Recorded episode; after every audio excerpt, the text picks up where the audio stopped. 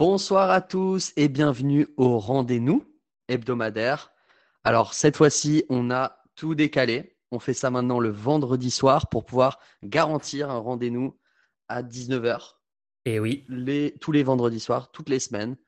Euh, et l'épisode sera publié le samedi, comme ça il est disponible dès le week-end au lieu d'être disponible en début de semaine. Donc petit changement d'emploi du temps. Ouais, en vrai, pour les gens qui regardent ça euh, sur les plateformes, sur YouTube et tout, ça va rien changer. Hein. Le, rendez-vous sortira à peu près au, même bah, moment. Attends, il sera quand même dispo pour le week-end. Moi, je pense que ça, c'est un, c'est vrai. bon truc. C'est vrai, c'est vrai. Alors, cette semaine, il n'y a pas eu énormément de sujets euh, hyper intéressants, mais il y a des petits, des petits points sur lesquels j'aimerais revenir avec toi. Alors, ce qui est bien, c'est que cette ah. fois-ci, j'ai pas communiqué les sujets à, Mulch. Il dit cette fois-ci, mais en fait, ça fait depuis trois semaines qu'à chaque fois je me connecte et je sais pas du tout de, ce de quoi, ce quoi il a parlé. Ok, la dernière fois j'ai. Non, non, non. Ok, mets, mets, le jingle, on en reparle. Vas-y, mets le jingle. Jingle.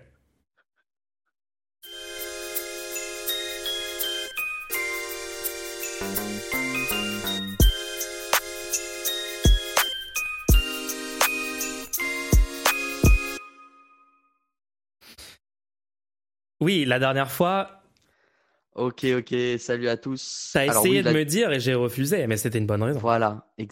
Tu vois, tu sais de quoi je suis en train de parler. Bah oui, je sais. J'essaie de te parler, j'essaie de te parler du film et tout, et t'as pas voulu en entendre parler. Donc bon, euh, voilà. du coup, j'en parle plus. Qu'est-ce que tu, qu'est-ce qu'on va faire? Bon, apparemment, t'as des reproches pour moi, c'est ça que tu m'as dit? Tu veux qu'on commence directement avec les reproches? Non, je sais pas. T'as des news de la semaine? Ouais, il y a des news de la semaine, bien sûr. Euh, mais on va commencer par les reproches. ok.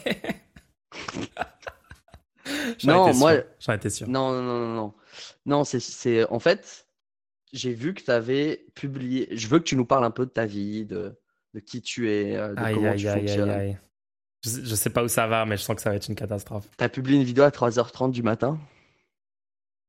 Oh non. Attends, je m'attendais pas du tout à ce que tu parles de ça. J'ai publié une vidéo à 3h. Bah oui Explique-toi, explique-nous. J'avais envie de la publier. Il était 3h30 du matin. Je viens de finir le montage et j'ai envie de la publier. Quel est le problème en fait? Moi je comprends pas. C'est sur internet, c'est sur internet. Les gens vont cliquer et le voir le lendemain. En plus, en plus, elle a fait quand même beaucoup de vues au moment où je l'ai publié. Donc ça veut dire que il y a quand même des gens d'accord avec moi. La team 3h30 du matin, vous êtes là. Est-ce que vous êtes chaud? En vrai, ils sont là. Les gens sont là. Ok, bah non, ils seront là, ils seront là à 3h30 du matin. Mais cet épisode sortira à 3h30 du matin. Donc ok, ok, bon, bah ça marche alors. Oui, alors cette semaine, moi j'ai envie de parler de, d'un, du Game Awards. Qu'est-ce que tu penses du Game Awards?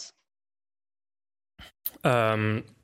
Attends, The quel Game, Awards, c'est une soirée de récompense annuelle qui, qui essaie de se la jouer un peu cérémonie des Oscars pour mais pour les jeux vidéo en fait. D'accord, ok, ok, ok. Oui, oui, oui, j'en ai entendu parler, ouais. Qu'est-ce Le 7 décembre 2023.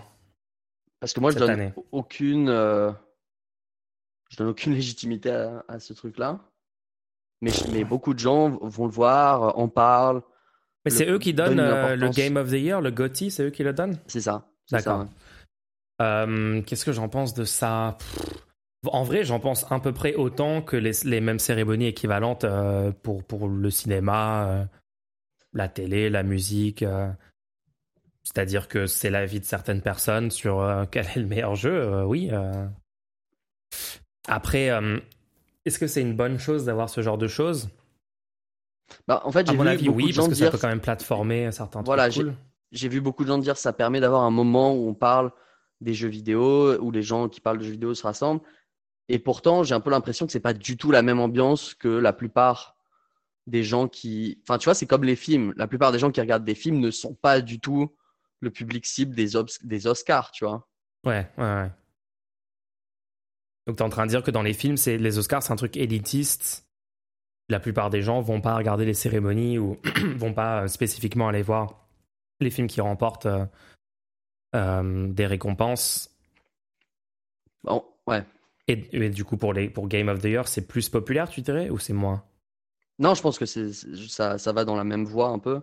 D'accord. Mhm. Mais du coup, moi, ce qui m'intéressait, c'est de regarder parce que euh, il y a eu un YouTuber, donc le joueur du grenier, qui a fait un tweet. J'ai entendu parler.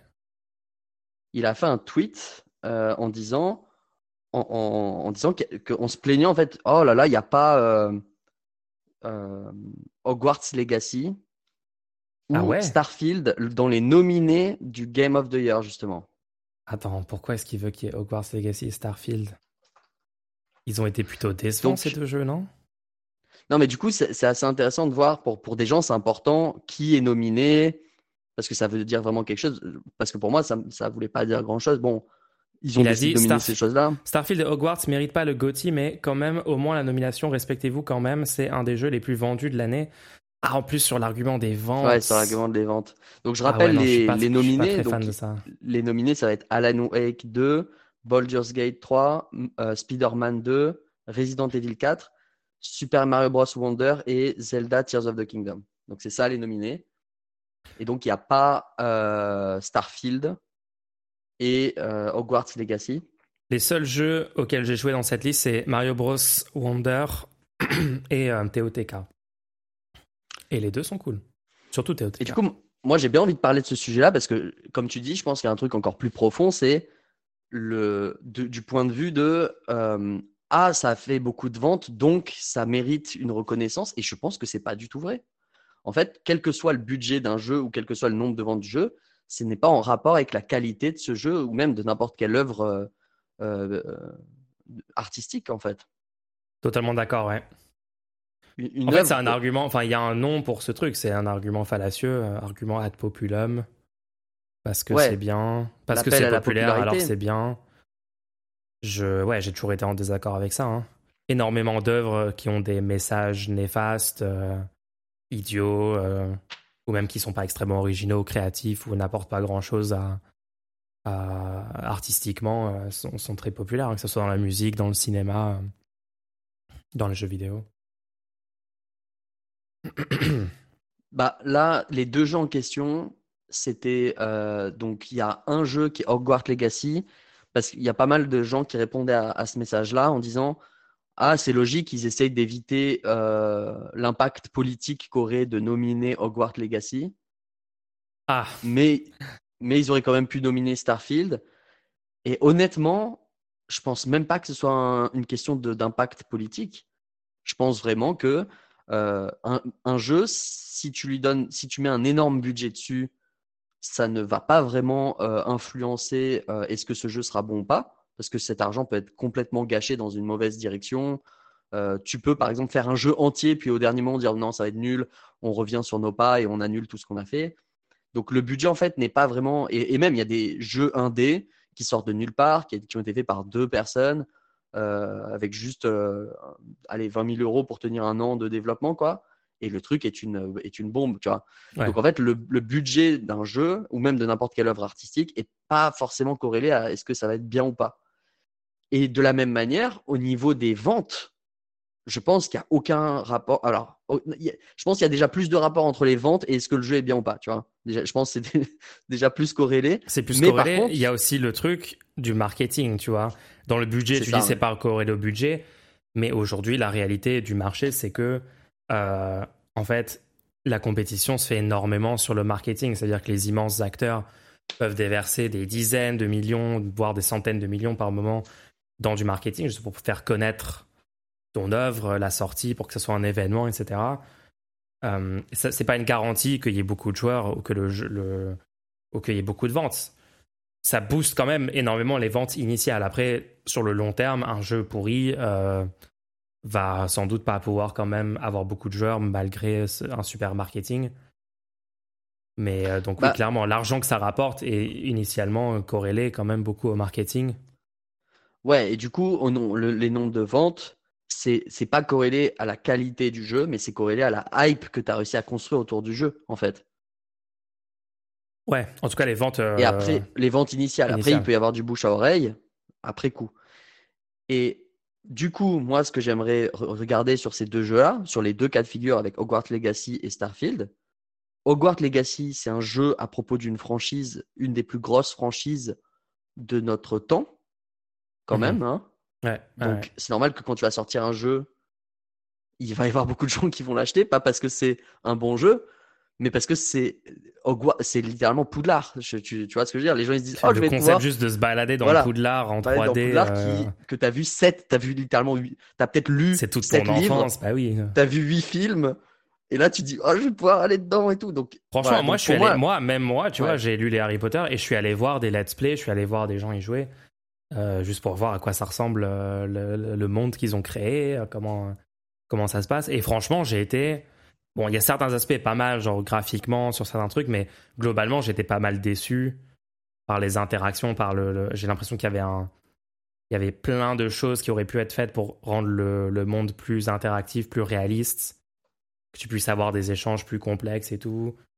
Euh, Enfin, même quand il y a, des, j'ai vu une compilation, c'était trop drôle, genre des gens, juste, juste un élève qui tue des camarades de classe et genre t'as le prof à côté qui fait euh, oula attention et après il se passe rien derrière donc tu sens qu'il y a il y a des problèmes de réalisme quand même enfin bon je pense qu'ils auraient ils auraient pu faire plus de travail là-dessus mais apparemment les conditions de développement étaient euh, pas folles Ouais, du coup, quand, quand on regarde, euh, pour, donc il y a bien une hype qui est, qui est là, qui n'est pas du fait de la qualité du jeu, elle est du fait de la licence. Et Ouais. dans le cas de Starfield, et ça, on a déjà parlé de ça sur un autre épisode, hein, donc n'hésitez pas à aller, euh, à aller le, re- le réécouter, on avait réécoutez par- tous nos épisodes les gens réécouter tous les épisodes.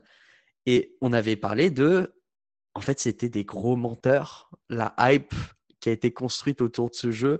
bah oui Moi, il y a un truc qui m'énerve, c'est que une- l'histoire semble être un peu réécrite où les gens disent Oh, mais c'est un bon RPG et tout. Non, non, c'est pas ça qui a été vendu. C'était censé révolutionner complètement le monde du jeu vidéo. C'était ça qui avait été promis. Ils avaient dit que tu peux- c'était le plus gros jeu de tous les temps. Euh, Enfin bref, la, la, la Oui, hype qui avait ouais. été construite, construite autour de ce jeu était juste folle. Et il y le avait jour eu où une partie sort, qui était un peu trompeuse ouais. tu peux littéralement pas s- utiliser ton vaisseau. Mais du coup, je suis en train de regarder le tweet de JDG et j'avoue que, enfin, j'ai vu du, j'ai vu un peu, euh, j'ai entendu parler pas mal de euh, euh, Baldur's Gate 3 et surtout de, du nouveau Spider-Man euh, et TOTK. Moi, je sais pas, de mon point de vue, je suis pas un turbo gamer ou quoi, mais de toutes les vidéos, de toutes les infos que j'ai eues sur ces jeux, évidemment, Spider-Man 2, TOTK, Baldur's Gate 3 méritent largement d'être dans cette liste. Après, sur je sais pas, Resident Evil 4, c'est un, un remake, c'est ça? Alors, c'est assez étonnant que Resident Evil 4 soit parce que c'est un remake euh, et qu'il est assez fidèle au jeu original, mais le jeu original avait été, genre, certaines personnes considéraient que c'était un des meilleurs jeux de tous les temps, le jeu original, et apparemment ouais. c'est un très bon remake. Je Après, je trouve ça un peu ouais. bizarre de dire que Game of the Year, tu vas, tu vas élire un, remaster fidèle. J'avoue que là, ça, ça peut être questionnable, tu vois. Alan Wake 2, je sais pas, euh, je, je connais rien sur ce jeu. Il est bien Alors, Alan Wake 2, il a reçu Je des connais très le 1, bons, mais je euh, connais pas le 2. il a reçu des très bonnes, euh, des très bons retours. Euh, mais il n'y a pas eu autant de, de... Ça, ça en a pas autant parlé dans le, Ouais, dans, dans le les médias et tout. Ok, ok. Mais euh, du coup, du coup, on peut se demander euh, comment est-ce que, et c'est pour ça que j'ai commencé la discussion en disant, qu'est-ce que tu penses de ces institutions qui, qu'est-ce que, parce que moi je donne pas du tout de crédit, genre Game of the Year, je sais pas qui sont ces gens, je sais pas comment c'est choisi les jeux qui sont Bah là. non, bah non, mais c'est pareil que pour la musique. hein, je veux dire, euh, ces dernières années, en plus, encore plus qu'avant, par exemple, les Grammys dans la musique ont été fortement remises en question. euh, déjà pour certains biais euh, systémiques, pour euh, certaines catégories un petit peu cringe dans la façon dont les artistes sont classifiés, parfois avec des préjugés. Mais enfin là, c'est certain, c'est même pas des problèmes de de qualité artistique ou de choses comme ça. Enfin, de toute façon, au bout du compte, au bout du compte, l'art c'est subjectif. Au bout du bout, d'accord, tu peux pas vraiment juger. Enfin, tout le monde va avoir des avis divergents sur quel est le meilleur jeu, quelle est la meilleure musique, quel est le meilleur film, etc. Et c'est normal, c'est normal. C'est pas un truc que tu vas pouvoir euh, objectivement déterminer lequel est le meilleur. Moi, je- moi, je, je, je veux aller plus loin que ça. Ça veut pas dire que tu peux que- pas argumenter pour essayer de, de dire pourquoi tu kiffes ou pourquoi tu trouves un- une Ouais. œuvre euh, bonne, tu vois. Mais je vais aller plus loin que ça encore. Parce que considérer que c'est pas subjectif, c'est considérer que chacun pourrait avoir dans sa tête une liste des meilleurs jeux. Moi, je pense Ouais. qu'on peut même pas lister les, on peut même pas mettre sur une liste, on peut pas, on peut, c'est Oui, pas or- c'est pas ordonnancé, C'est pas pas ordonnable. quoi. Ouais. ce n'est pas ordonnable. En fait, c'est c'est comme il y a c'est déjà c'est pas du tout les mêmes types de jeux. C'est pas du tout les t'as pas du tout les mêmes euh, ressentis vis-à-vis de chaque licence. C'est pas les mêmes objectifs, tu vois, quand tu joues à un jeu. Euh, complètement. Hein. Moi, j'avais joué à, je me souviens, Gone Home, qui est une sorte d'aventure, une histoire euh, racontée à travers une exploration de l'environnement avec des petites notes et tout. C'était cool. Entre ça et genre Call of Duty, où le, le but c'est le gameplay, c'est les mécanismes, c'est la, compétition, gravir les, les, leaderboards, etc. Alors tu, peux comparer des parties. Tu peux comparer des parties de, de jeu, c'est-à-dire tu peux dire ah le le, le, le, le, fil, le, le ressenti dans ce jeu de tir est mieux que dans cet autre jeu de tir, tu vois. Ouais. Ou alors ah euh, je préfère le, le niveau de challenge de ce jeu par rapport à cet autre jeu. Mais pouvoir, pouvoir dire ce jeu-là est mieux. C'est comme les films, quand je vois les listes, voilà, les 100 meilleurs films de tous les temps. Euh, je suis là en mode, attends, attends quoi? Comment t'as pu classer la ligne verte avec euh, Star Wars? Genre, comment ça s'est passé Comment le Comment t'as dit lequel allait devant lequel et selon quels critères? T'as dit, ouais, les effets spéciaux étaient mieux avec les vaisseaux dans Star Wars que dans la ligne verte. genre, ça, ouais, ouais, ou genre en musique, tu sais, tu mets. Euh, un album de hip-hop, euh, un album de jazz, et tu dis lequel est meilleur entre les deux, bah comment tu détermines objectivement alors que genre tu peux potentiellement dans les rappeurs, par exemple, tu dis ah ce rappeur-là il a un il a un flow plus original, il a il a genre des paroles plus développées, tu vois, sur dans déjà dans une catégorie plus restreinte, peut-être que ça a plus de sens de classifier, mais c'est pour, pour, ça que j'aime bien, je préfère déjà les prix qui sont donnés, par exemple les meilleurs effets spéciaux, les meilleurs euh, costumes, tu vois, ça je préfère déjà parce que au lieu d'essayer de faire une liste des trucs selon une valeur, tu vois, tu es plus en train de reconnaître que c'était bien, les costumes étaient bien dans ce truc-là. Ouais, ouais, reconnaître un effort dans un domaine particulier. Et, c'est pour ça, moi, si je devais faire une cérémonie de ce type-là, je ferais pas des catégories connues à l'avance hyper strictes et je ferais pas des nominés et ils se battent entre eux avec des votes ou je sais pas quoi.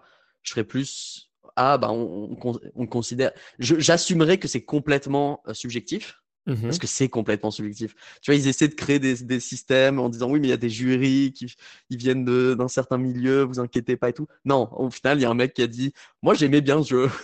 tu vois? Ouais, ouais. Est-ce qu'au moins les gens qui décident, ils ont comme prérequis de jouer à tous les jeux? Un certain nombre d'heures bah, minimum. N'importe qui peut aller voter actuellement et tu peux, tu peux littéralement voter sans aucun, sans. Moi, si j'ai juste, ah, joué à Tears of the Kingdom, je peux voter là. Et j'ai aucun prérequis. D'accord, ok. et c'est juste un euh, vote pub en ligne et tout, ou n'importe, n'importe qui peut? Bah, en fait, le, je, je pense pas que le vote en ligne a un énorme impact sur euh, qui gagne. Je, je connais pas exactement le, le fonctionnement. Mais au final, c'est, c'est un jury quand même qui, ça, ça doit, ça doit donc le jury fait juste la présélection des, des six euh, jeux. Non, je pense, je pense qu'ils votent aussi au final. D'accord, ok. Et c'est un mélange en gros. On peut regarder le FAQ. Vas-y, regarde-le. Mais ouais, après, pour, pour, euh, pour revenir sur le sujet initial, sur Hogwarts Legacy et, et Starfield. Les, gens disent c'est 10% du, du choix qui est fait par les votes en ligne. Ouais, ok. Bah, pour, pour, revenir sur le, le, sujet initial, euh, Hogwarts Legacy et Starfield, oui, il y a eu énormément de publicité autour de ces, ces trucs-là, énormément de marketing, énormément de budget, énormément de gens l'ont acheté. C'était pas des super jeux. Ok, non, je comprends, je comprends le, le point de vue. Et d'ailleurs, tu peux regarder. Est-ce que c'était, est-ce que euh, c'était, est-ce que Starfield était mieux que un, un remake, un remaster de RE4, tu vois? Non. Parce qu'au moins, c'est un. Non, ok. Je pense que Starfield, c'est un mauvais jeu. Au moins, c'est un, au moins, c'est un nouveau jeu. Si, me demande, si tu me demandes subjectivement, je pense que Starfield, c'est juste un mauvais jeu. Mais là, après, c'est mon avis, tu vois. Ah, mais vas-y, dis-le. Dis, dis ton. Ah, mais je l'ai dit. Basé. Ce que j'ai dit, je l'ai dit. Au Festival de Cannes, les votants voient, voient pas tous les films. Ouais, j'avoue que là, il y a peut-être un, peut un. Alors, du coup, du coup, on peut regarder. Euh, ouais, on peut regarder sur Metacritics.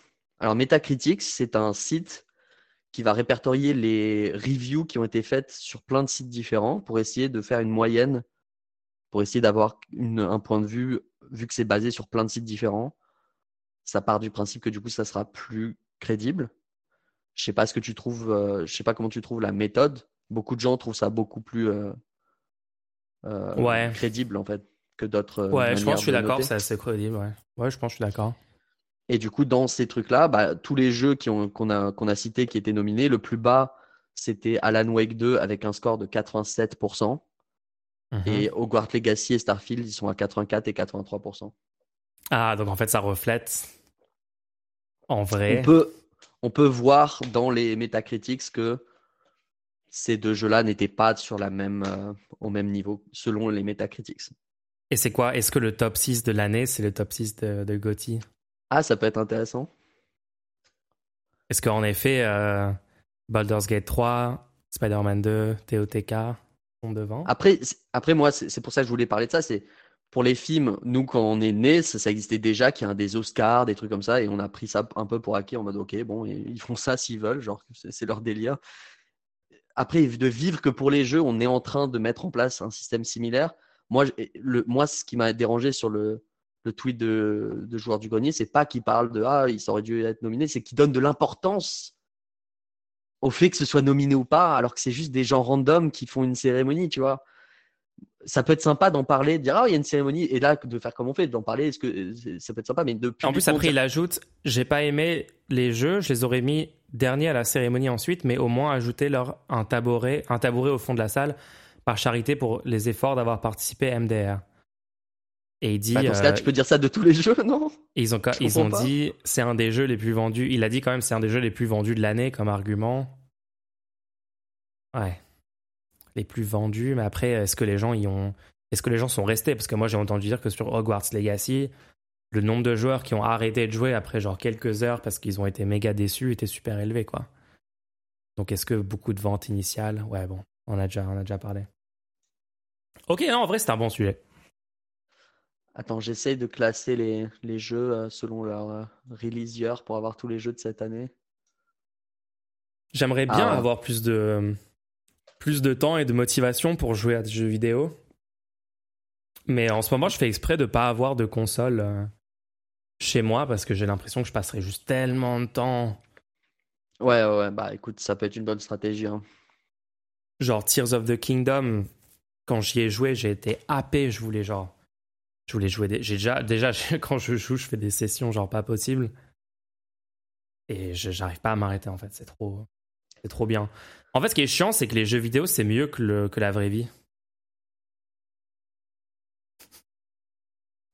En fait.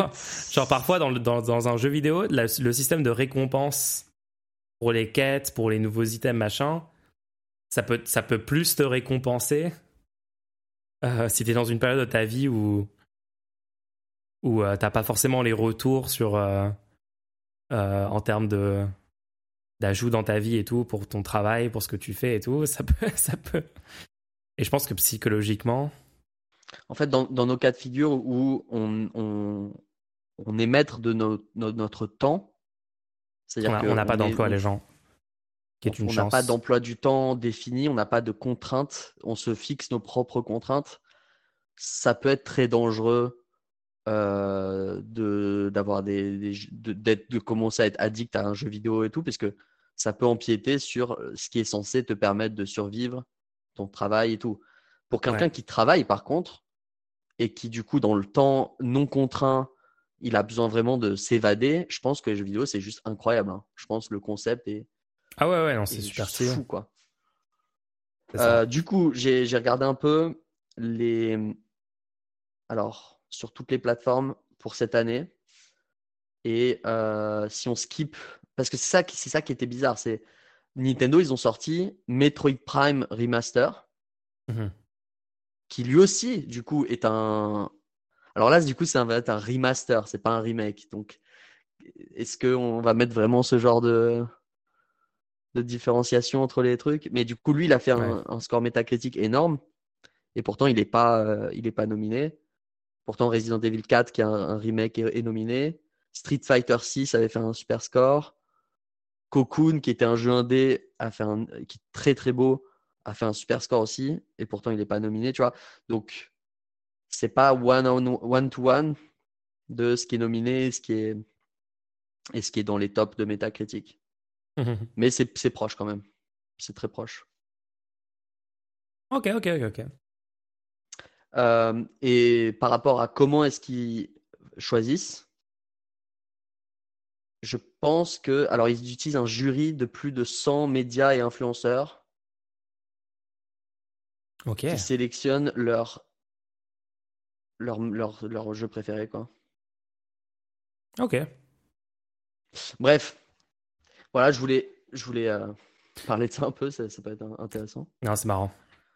D'ailleurs, euh, d'ailleurs, si on veut continuer un peu à parler de jeux vidéo, Tu penses que lequel va gagner? Moi, je pense que c'est Spider-Man 2. Mais en fait, je- en fait, le truc c'est, c'est, je pense que tu peux pas dire le- lequel va gagner, puisque on sait pas du tout qui sont ces gens et comment ils choisissent et pourquoi ils choisissent. Je pense que tu peux dire par contre qu'est-ce que tu aimerais voir gra- euh, mis en avant. Tu vois, qu'est-ce que tu aimerais Moi, je pense qu'ils vont choisir Resident Evil mais je pense 4. pas qu'on puisse dire que, qu'est-ce qu'il va gagner. Franchement, alors, moi, j'ai une take sur Spider-Man 2. Euh, Bon, c'est la, même- c'est la même take que tout le monde. hein. C'est juste le, le déplacement dans la, dans la ville de New York. Je pense que c'est un des meilleurs systèmes de, de déplacement euh, dans un monde euh, open world qu'on ait vu. hein. Franchement, Ok, j'arrive à regarder des vidéos de gens qui, qui juste se déplacent dans la ville pendant, pendant des heures. hein. C'est trop bien. Moi, je, je trouve qu'il devrait pas voler, par contre. Je comprends pas le Je concept. trouve que le euh, wingsuit, ça va trop loin. ça. Bah, je trouve qu'il est trop overkill parce que tu pourrais planer, mais là, là, tu juste tu peux voler littéralement dans toute la ville. euh. C'est Ouais. bon, bref. Je pense que Super Mario Bros Wonder devrait devrait pas être euh, nominé. Commencer tu- moi-même à. à Et qu'est-ce que tu mettrais être nominé, Ok. pas nominé. Est-ce que tu mettrais, tu mettrais Hogwarts Legacy à la on va place? nous-mêmes, on va nous-mêmes faire un tweet à la fin de cette discussion après avoir. Vas-y, on va faire Jean notre propre nomination. On va faire notre tweet, on va dire c'est pas normal qu'il y avait euh, Je Mario vais, Bros. je vais Wonder. m'exprimer à la place des personnes concernées en tant que non-gamer. Et je vais encore énerver tout le monde, ça va être super. Sortons de là, sortons de cette discussion. Euh, J'aimerais rappeler le concept de l'émission. Vous pouvez poser vos questions et Oui. nous y répondrons dans un segment questions-réponses à la fin de cette émission. Il y en a déjà deux, trois, c'est bien, mais n'hésitez pas Pour à le continuer. faire, il suffit de faire un don sur le Kofi de l'émission. Euh, vous pouvez le trouver sur lerendez-nous.fr. Let's go. Voilà. Cool, cool, cool. Ouais, est-ce que tu veux continuer à parler des jeux vidéo, mais d'un point de vue économique? Ouais, vas-y. Il y a eu le rapport, finan- il y a eu le rapport financier de Nintendo qui est tombé. D'accord. On n'a pas parlé encore de ça, si? Je crois pas. Non, en vrai. Apparemment, il y a eu plus de Switch vendus cette année que l'année dernière. Pour le moment. D'accord. De 2%, je crois. Bah après, il y a eu des exclusifs incroyables qui sont sortis aussi. Hein.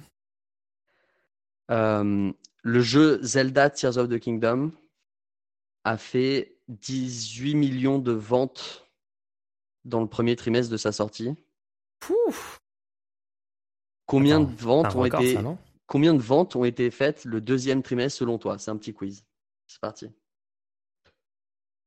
Si tu me poses la question, j'imagine plus. Attends, ils ont fait plus le deuxième que le premier? 20 millions? 1 million. Attends.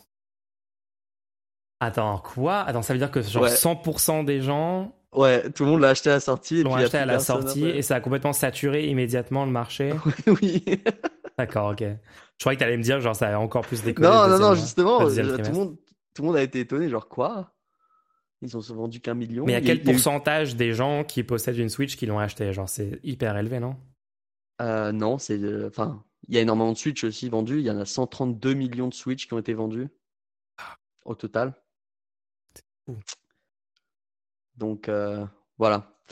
Bah voilà, c'était le petit, le petit point. Donc, moi, je, moi, je pense que euh, Nintendo n'a aucun intérêt d'arrêter de vendre euh, la- leur console actuelle. Et c'est là qu'on se retrouve dans une situation assez folle.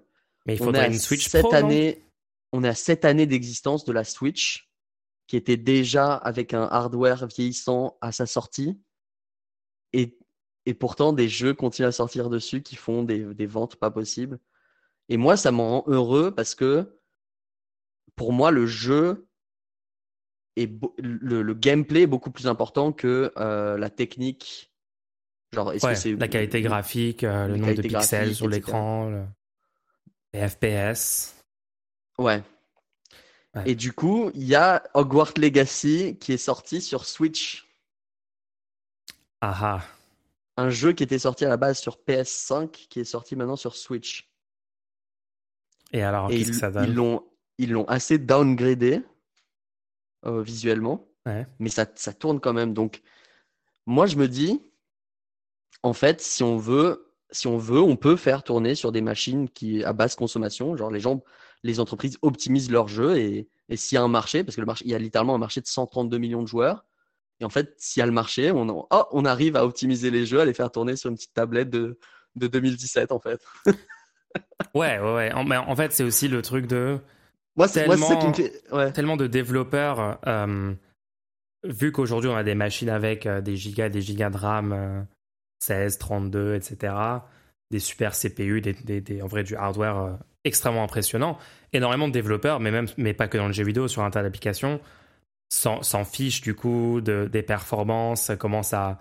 Tu sais, quand tu vois des, des applications qui sont censées juste euh, gérer des messages textes entre toi et tes potes qui prennent genre 1 giga de RAM, euh, même genre l'application prend 1 giga elle-même, tu te demandes genre mais qu'est-ce qu'ils sont en train de mettre là-dedans, sans être du code, enfin comment ça peut?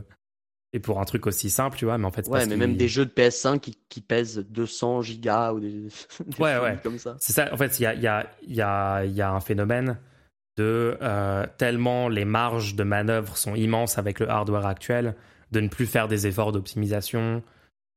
Euh, et donc ouais, c'est quand tu vois. Mais par exemple, mais t'as des jeux qui font des efforts d'optimisation complètement lunaires. Je me souviens de GTA 5 quand c'est sorti sur euh, sur PS3 Xbox 360, c'était quoi? C'était en 2013, je crois, GTA 5 C'était fou ce qu'ils ont réussi à faire sur ce hardware-là. Et de, de vraiment. c'était il y a 10 euh, ans. C'était il y a 10 ans. C'était il y a 10 ans maintenant. Heureusement, on a GTA 6 euh, qui va être annoncé. Hein ouais. Mais, euh, mais ouais, c'est vrai que. En fait, on se rend compte que oui, en optimisant, tu peux faire des choses incroyables avec, avec du hardware qui n'est même pas dernier cri. Mais du coup, c'est ça que je me dis, c'est du coup, sur PS5, on est censé voir des. des. Imagine des développeurs qui feraient autant d'efforts pour utiliser la pleine puissance de la PS5 que les développeurs qui ont utilisé la pleine puissance de la PS3 sur GTA 5. Que, euh, Mais est-ce qu'on est capable encore de ça? Est-ce qu'on est... est, qu'on est capable de ça déjà là aujourd'hui?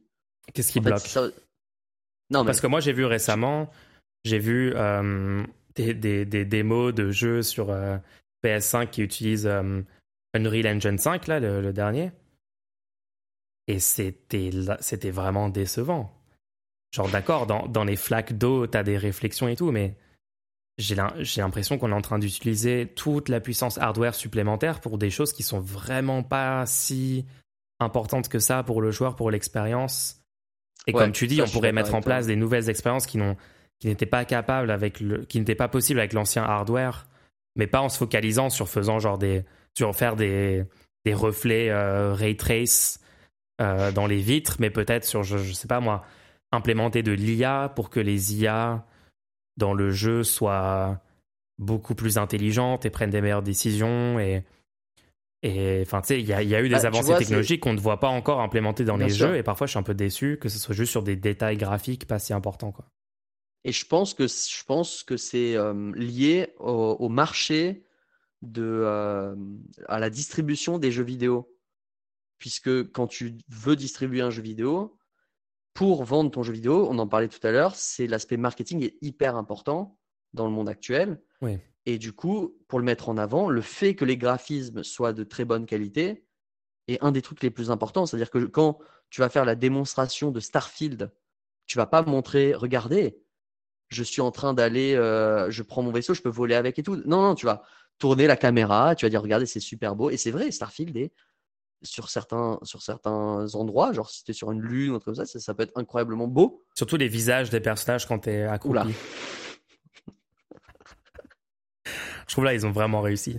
Mais par contre, est-ce que dans ton marketing, tu vas montrer que quand tu tires à côté d'une personne, la personne, elle, elle, elle prend peur? Non, ça, tu vas pas le montrer dans le marketing. Donc, pourquoi tu le développerais dans le jeu Tu vois?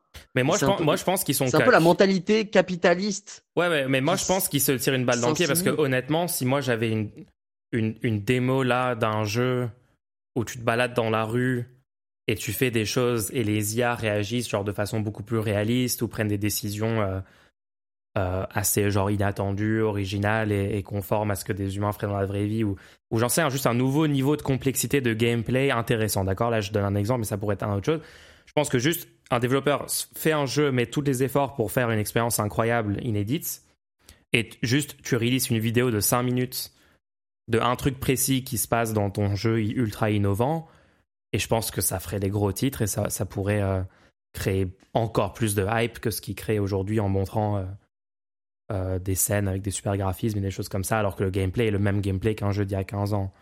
Moi, je pense que les joueurs attendent aussi une rupture hein, là-dessus. Moi, je pense que le gameplay est moins bien que les jeux. Ça se défend. Hein. Sur, sur certains jeux AAA, je pense que. D'ailleurs, les Spider-Man, là, avant, les Spider avant cette série de Spider-Man là, là, aucun des Spider-Man qui sortaient n'était aussi bien qu'un Spider-Man, je crois que c'était Spider-Man 2 sur PlayStation, de, sur PS2, je crois. et aucun et, et, là, en fait, moi je pense que Spider-Man 2, ils ont fait un truc qui a utilisé les, ce, que, ce que tu demandes en fait, qui utilise les puissances de la console, qui est de pouvoir euh, charger n'importe quel endroit de la ville sans aucun écran de chargement. Genre, tu peux te téléporter à n'importe quel endroit de la ville. Il n'y a aucun écran de chargement. Tu vois juste le Spider-Man arriver comme ça, comme s'il était en train, comme s'il était sur sa toile. Il arrive là où tu l'as demandé d'aller. Et, tu, et, tu, tu, et ça, du coup, c'est un, une avancée. Mais tu vois, c'est gadget dans le jeu. Est-ce qu'on ne peut pas avoir un jeu qui tourne autour de, de mécanismes comme ça? Et j'ai eu, eu le même problème avec le cloud euh, gaming. Il y avait ah. Google qui avait lancé le Google Stadia, qui est maintenant fermé. Hein, ça y est, on a eu tout le cycle d'un produit Google. Hein. Euh, mais ils sont passés à côté de quelque chose, je trouve, parce que quand tu imagines le, le, le, gaming sur le cloud, eux, ce qu'ils ont fait, c'est que, en gros, ils t'allouaient une console pour toi et tu pouvais jouer un jeu. Mais moi, c'est pas ça que j'imagine du tout. Imagine que on pourrait avoir un jeu où au lieu que tu sois sur ton ordi à faire des échanges avec le serveur pour savoir quel, ce que les autres joueurs sont en train de faire et que ton ordi doit aussi faire tourner un client, etc. Non, tout peut tourner au même endroit. Et hmm. c'est-à-dire que tu pourrais faire des expériences de jeu multijoueurs à peut-être 10 000 personnes en même temps et que le truc soit géré de manière ultra réaliste puisque ça, la simulation tourne qu'une seule fois. Et ensuite, le jeu est envoyé euh, chez les clients, tu vois. Mais oui. Et ça, ça n'a pas été fait en, fait. C'est vrai, c'est exactement ce genre de truc dont je parle, quoi. Ouais. Tous nos jeux de tous nos jeux en réseau, il y a ce petit temps de latence. Euh, chacun a sa, a sa, gestion de la physique chez lui. Puis après, le serveur, il essaie de savoir qu'est-ce qui s'est passé chez tout le monde. Il est, il est dit bon bah écoutez, en fait, il s'est pas passé ça. Tu as ce petit moment où tu tires sur quelqu'un et après tu dis merde, en fait, lui, il n'était pas là vraiment euh, à ce moment-là. cette sorte d'expérience. Mais franchement, moi, moi j'étais en train de regarder du gameplay euh, Spider-Man 2 et, et j'ai eu, j'ai eu genre juste une impression. En fait, j'ai eu beaucoup d'espoir en regardant le gameplay parce que je me suis dit, attends, avec le niveau technologique, avec ce qu'on est capable de faire et tout, j'imaginais des jeux ultra innovants avec des concepts euh, qui n'ont pas vraiment été tentés qui utiliserait de la, technologie. Genre, je me suis dit, on pourrait tellement faire un jeu, euh, par exemple, qui, montrerait des mécanismes euh, du système économique, genre des mécanismes toxiques, et ton job, ça serait euh, de traverser la ville, de régler des choses, et qu'ensuite ça ait des impacts économiques globalement sur tout le monde, et que tu puisses sortir des jeux avec des messages positifs ou qui aideraient les gens à comprendre des choses qui arrivent dans la vraie vie mais qui sont ultra durs à expliquer euh, euh, à des gens, genre dans une conversation quelque chose comme ça, mais le montrer par l'expérience et par euh, une implémentation dans un jeu. Enfin bon, là, là, je pars loin, là, c'est mes idées et tout, mais franchement, ça m'a donné d'espoir et je me suis dit, il faudrait vraiment que qu'il y ait des studios qui tentent des choses qui n'ont pas été faites. Parce que juste quand je vois le dernier Call of Duty et je vois genre encore des pubs genre MW3 Alors qu'ils ont, ils ont déjà fait un cycle MW1, 2, 3 il y a, il y a 10 ans et maintenant ils le refont. Apparemment, apparemment il est très très mal reçu celui-là. hein. Ouais, il est super mal reçu, mais c'est normal parce que c'est c'est une catastrophe. Genre, ils refont le même jeu tous les ans avec, avec des changements graphiques mineurs ou. Enfin bref, une- ça c'est juste déprimant et du coup. Mais j'ai quand même de l'espoir. J'ai quand même de l'espoir pour qu'il y ait des nouveaux trucs innovants. Mais il faut que des gros studios Après, tentent des trucs. hein. ok. Euh, Je pense que le truc le plus innovant récent, c'est quand même euh, Tears of the Kingdom. Ils ont tenté euh, beaucoup de Le choses. petit moment, le petit moment prescriptif. Je pense que c'est à nous de pas acheter quand un jeu il est joli. Genre de dépasser le moment où on dit ah mais il est joli ce jeu, je veux vraiment être. Parce que par exemple un des, ok, je vais, ça va peut-être être euh, mal vu là ce que je vais dire, ok? Ok. J'ai, j'ai, je suis allé chez un ami et il m'a fait tester Final Fantasy 16, je crois. Mhm. Et je comprends pas du tout. Je comprends pas du tout. À, à part, ok. À part si tu vois ce jeu, Moi, je vais pas pouvoir m'exprimer un- là-dessus. hein. Je, je, je, je connais pas du tout les, les FF. mais ok, mais c'est même pas un, ok, c'est même pas un Final Fantasy selon moi, genre c'est. Ah. Ça, ok, on peut pas. Mais juste, à part si, si tu aimes le jeu comme si tu regardais un film, tu vois?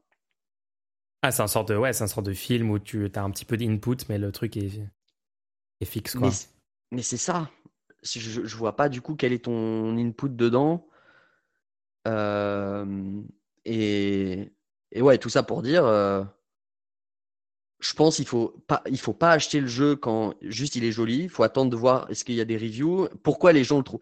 En fait, il y a aussi le truc pourquoi les gens ont, ont trouvé bien ce jeu avant de l'acheter, tu vois? Parce que si, en fait, les gens ils, ils disent juste tout le long, ouais, c'était très très beau et tout. Et tu dis, ouais, mais attends, est-ce qu'il y avait un jeu? Que... tu vois? Et euh, donc déjà, il faut pas rentrer dans les hypes. Je pense qu'il faut pas précommander des jeux. Ouais. Euh, Précommande, j'ai jamais compris pourquoi les gens faisaient ça, hein, honnêtement.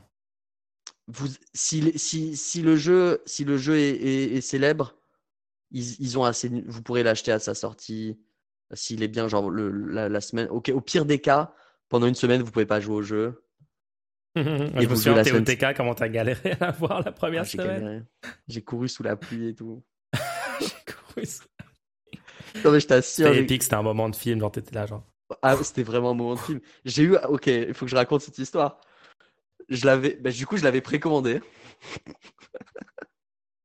Littéralement, le mec préconise de pas le faire et il Mais oui, il faut pas le faire. Je l'ai critiqué, hein. Je, lui ai dit, t'es un hypocrite, je, lui ai fait le, tout, tout le Mais speech. la hein, preuve, c'est que, c'est que, franchement, c'était une mauvaise expérience et je, je dois je devrais plus jamais le refaire.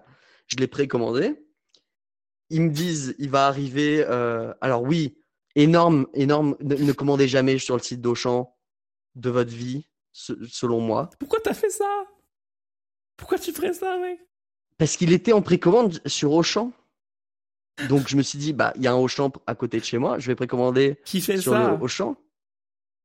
Comment ça, qui fait ça Bref, bref, bref. Continue. En fait, et c'est la même chose avec la Fnac.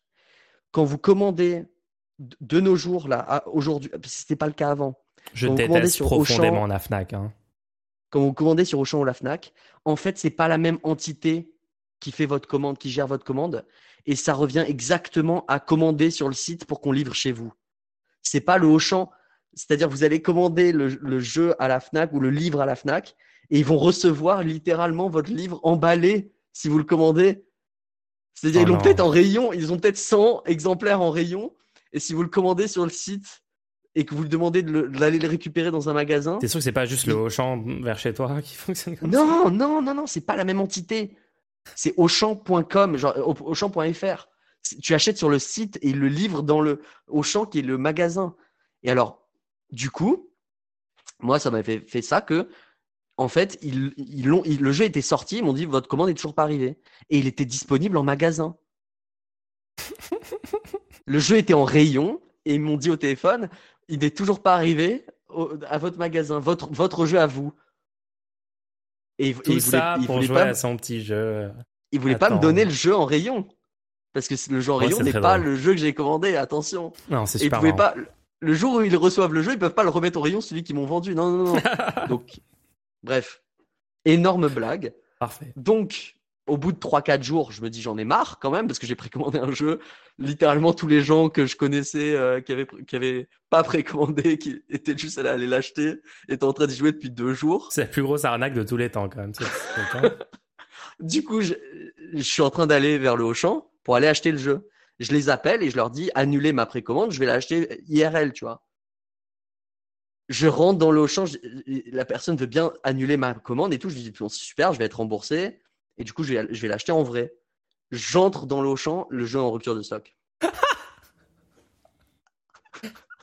je me souviens. Et il est en rupture de stock et j'ai annulé ma commande. Je viens En vrai, tu mérites. Tu mérites pour avoir précommandé, genre vraiment? Mais oui, c'est le, karma instantané. ouais, c'est le karma, c'est le karma. Tu mérites à 100%. Mais le truc, c'est que je voulais absolument le jouer le soir même parce que je, recevais quelqu'un et je voulais qu'on le teste ensemble, tu vois. Et j'appelle, du coup, j'appelle un Cultura pour leur demander s'ils ont, s'ils ont le jeu. Là, on, là, on baisse le standard, un Cultura, waouh. Ah, je regarde, je regarde où il y a le jeu. J'essaie de. Je suis, dans un rush à ce moment-là. C'est un rush, c'est normal. Hein. Je suis dans un rush à ce moment-là. J'appelle. La personne au téléphone me dit Écoutez, il en reste deux. Il y en a un, on peut pas vous le vendre parce qu'il est destiné à quelqu'un qui l'a acheté via le site ou je sais pas quoi. Et l'autre, il y a une personne qui, m'a appelé comme vous et qui m'a dit qu'il allait passer tout de suite en voiture le prendre. Mais je peux pas, selon les, règles d'utilisation de, Cultura, je peux pas promettre à une personne que le jeu sera elle. C'est la, la personne, faut qu'elle soit là en personne pour l'acheter.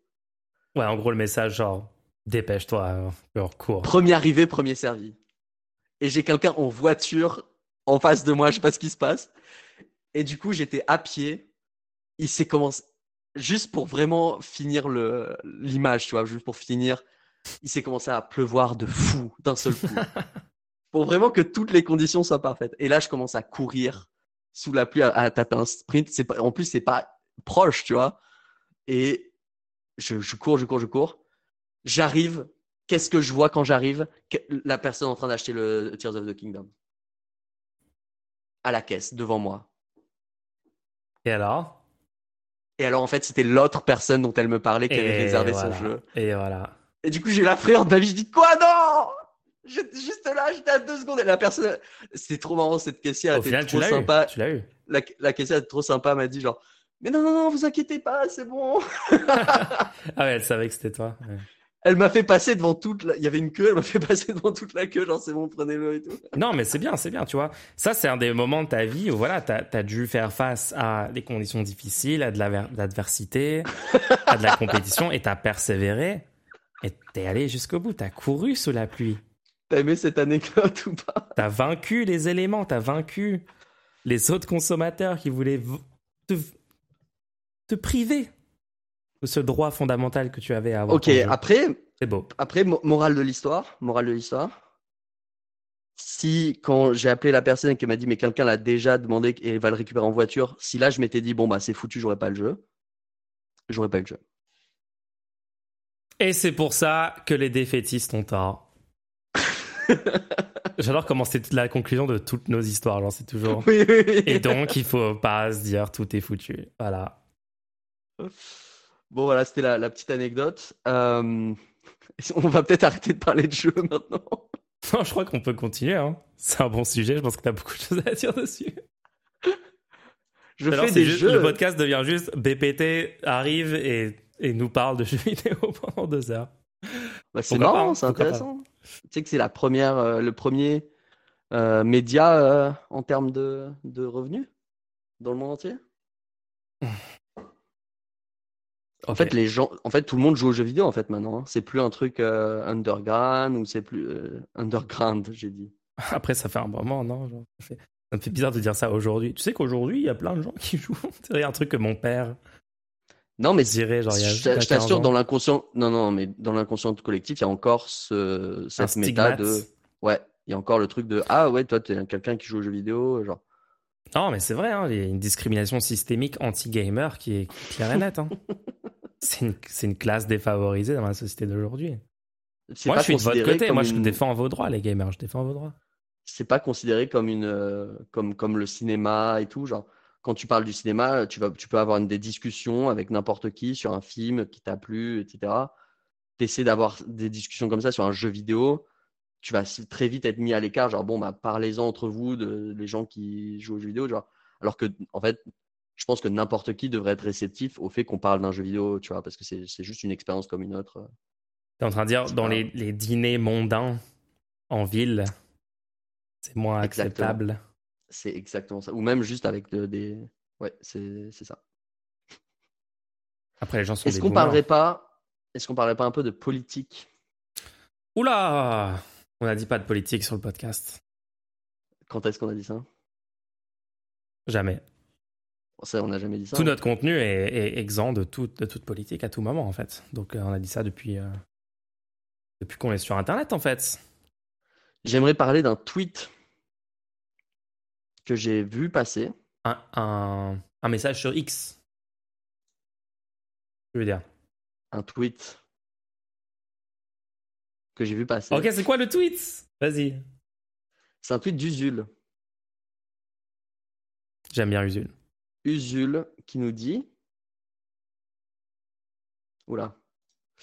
Va falloir aller. Alors, c'est en réponse à un autre tweet qui parle que, qui dit les, les temps changent, les intentions de vote aussi. Les derniers sondages en vue des européennes montrent à gauche un plongeon de LFI, une résurrection du PS et une remontada de euh, Europe Écologie Les Verts.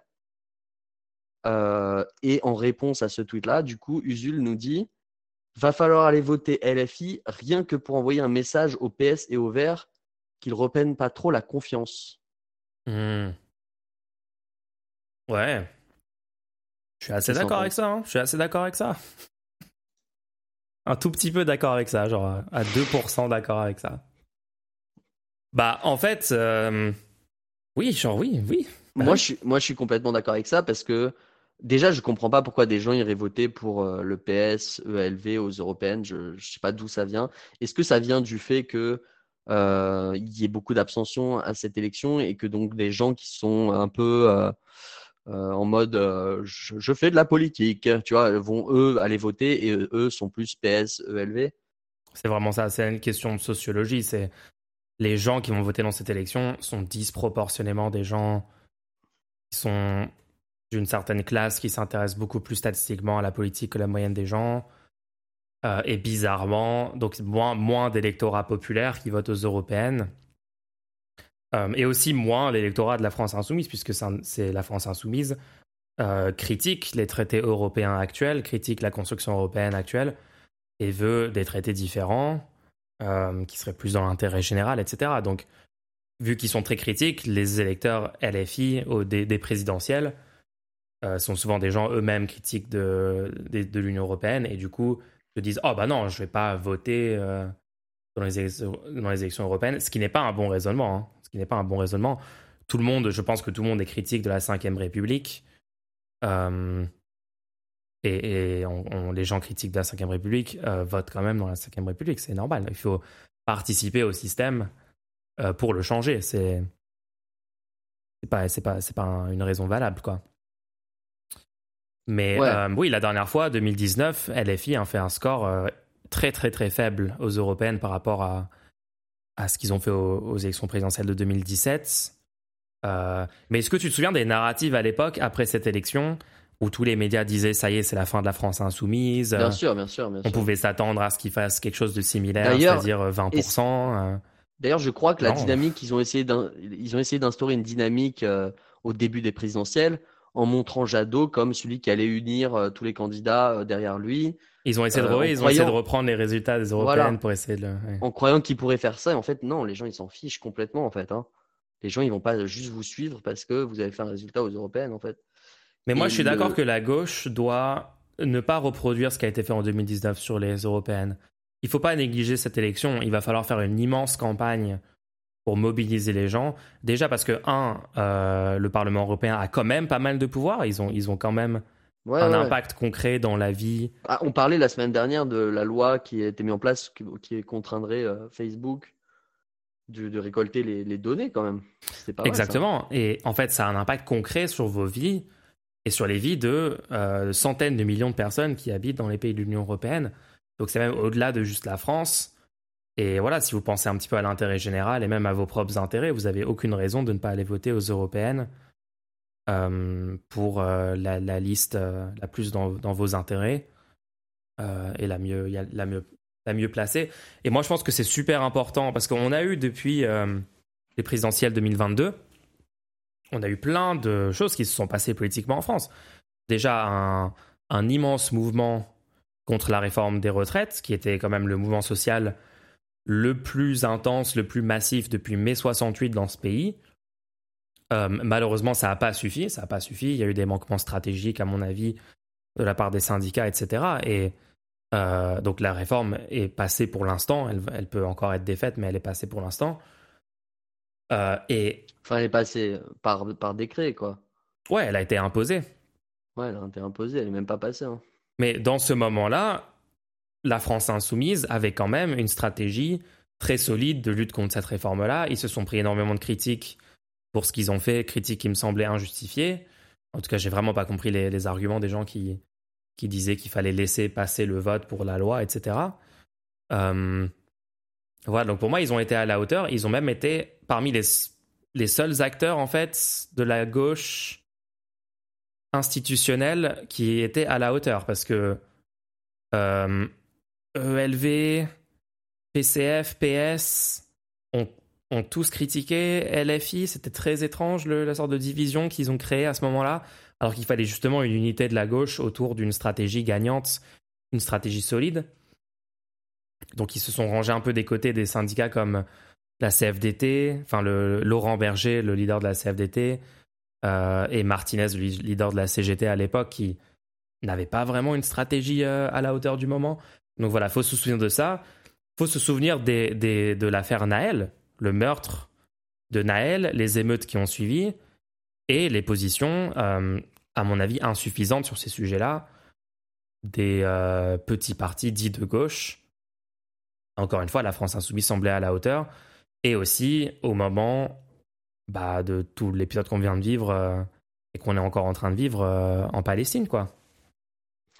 Mais tu trouves pas venez, venez, on récompense les gens qui ont des positions dans l'intérêt général, dans votre intérêt. ok, ok, non, non, je suis, je suis même pas d'accord. C'est même pas récompenser, c'est qui on veut voir nous, nous représenter. On vote pour des représentants, c'est même pas récompenser. Est-ce qu'on va vouloir être représenté par des gens qui, quand ils avaient les moyens de le faire, n'ont pas utilisé leur représentation qu'ils avaient pour nous défendre ou, nous aider ou, ou quoi? Est-ce qu'on veut pas donner cette représentation en fait, c'est même pas récompense. Tu vois Oui, récompenser dans, le sens. Euh, non, parce que partir dans la récompense, ça nous pousse à penser les choses euh, comme si euh, ils cherchaient à obtenir les places et c'est ça le, fond du business, tu vois. Oui, c'est leur job de faire ce qu'ils font, quoi. On va pas les. Ouais. En fait, le but d'un politique n'est pas d'obtenir une place, n'est pas d'obtenir un mandat. Le but hmm. d'un politique est de faire des choses. Et le mandat est un moyen. Donc, on n'est pas en train de les récompenser en leur donnant une place. En fait, on est juste en train de leur donner moyens pour qu'ils fassent ce qu'ils veulent faire. Et on a pu observer ce qu'ils voulaient faire du fait de leurs actes passés. Ouais, c'est ça. Donc, justement, si quelqu'un veut être récompensé, normalement, euh, il n'a rien à faire en politique, en fait. C'est pas faux. en fait, si vous voulez être récompensé, allez juste travailler pour McKinsey, tu vois. Ils vont vous récompenser euh, de, manière qualitative.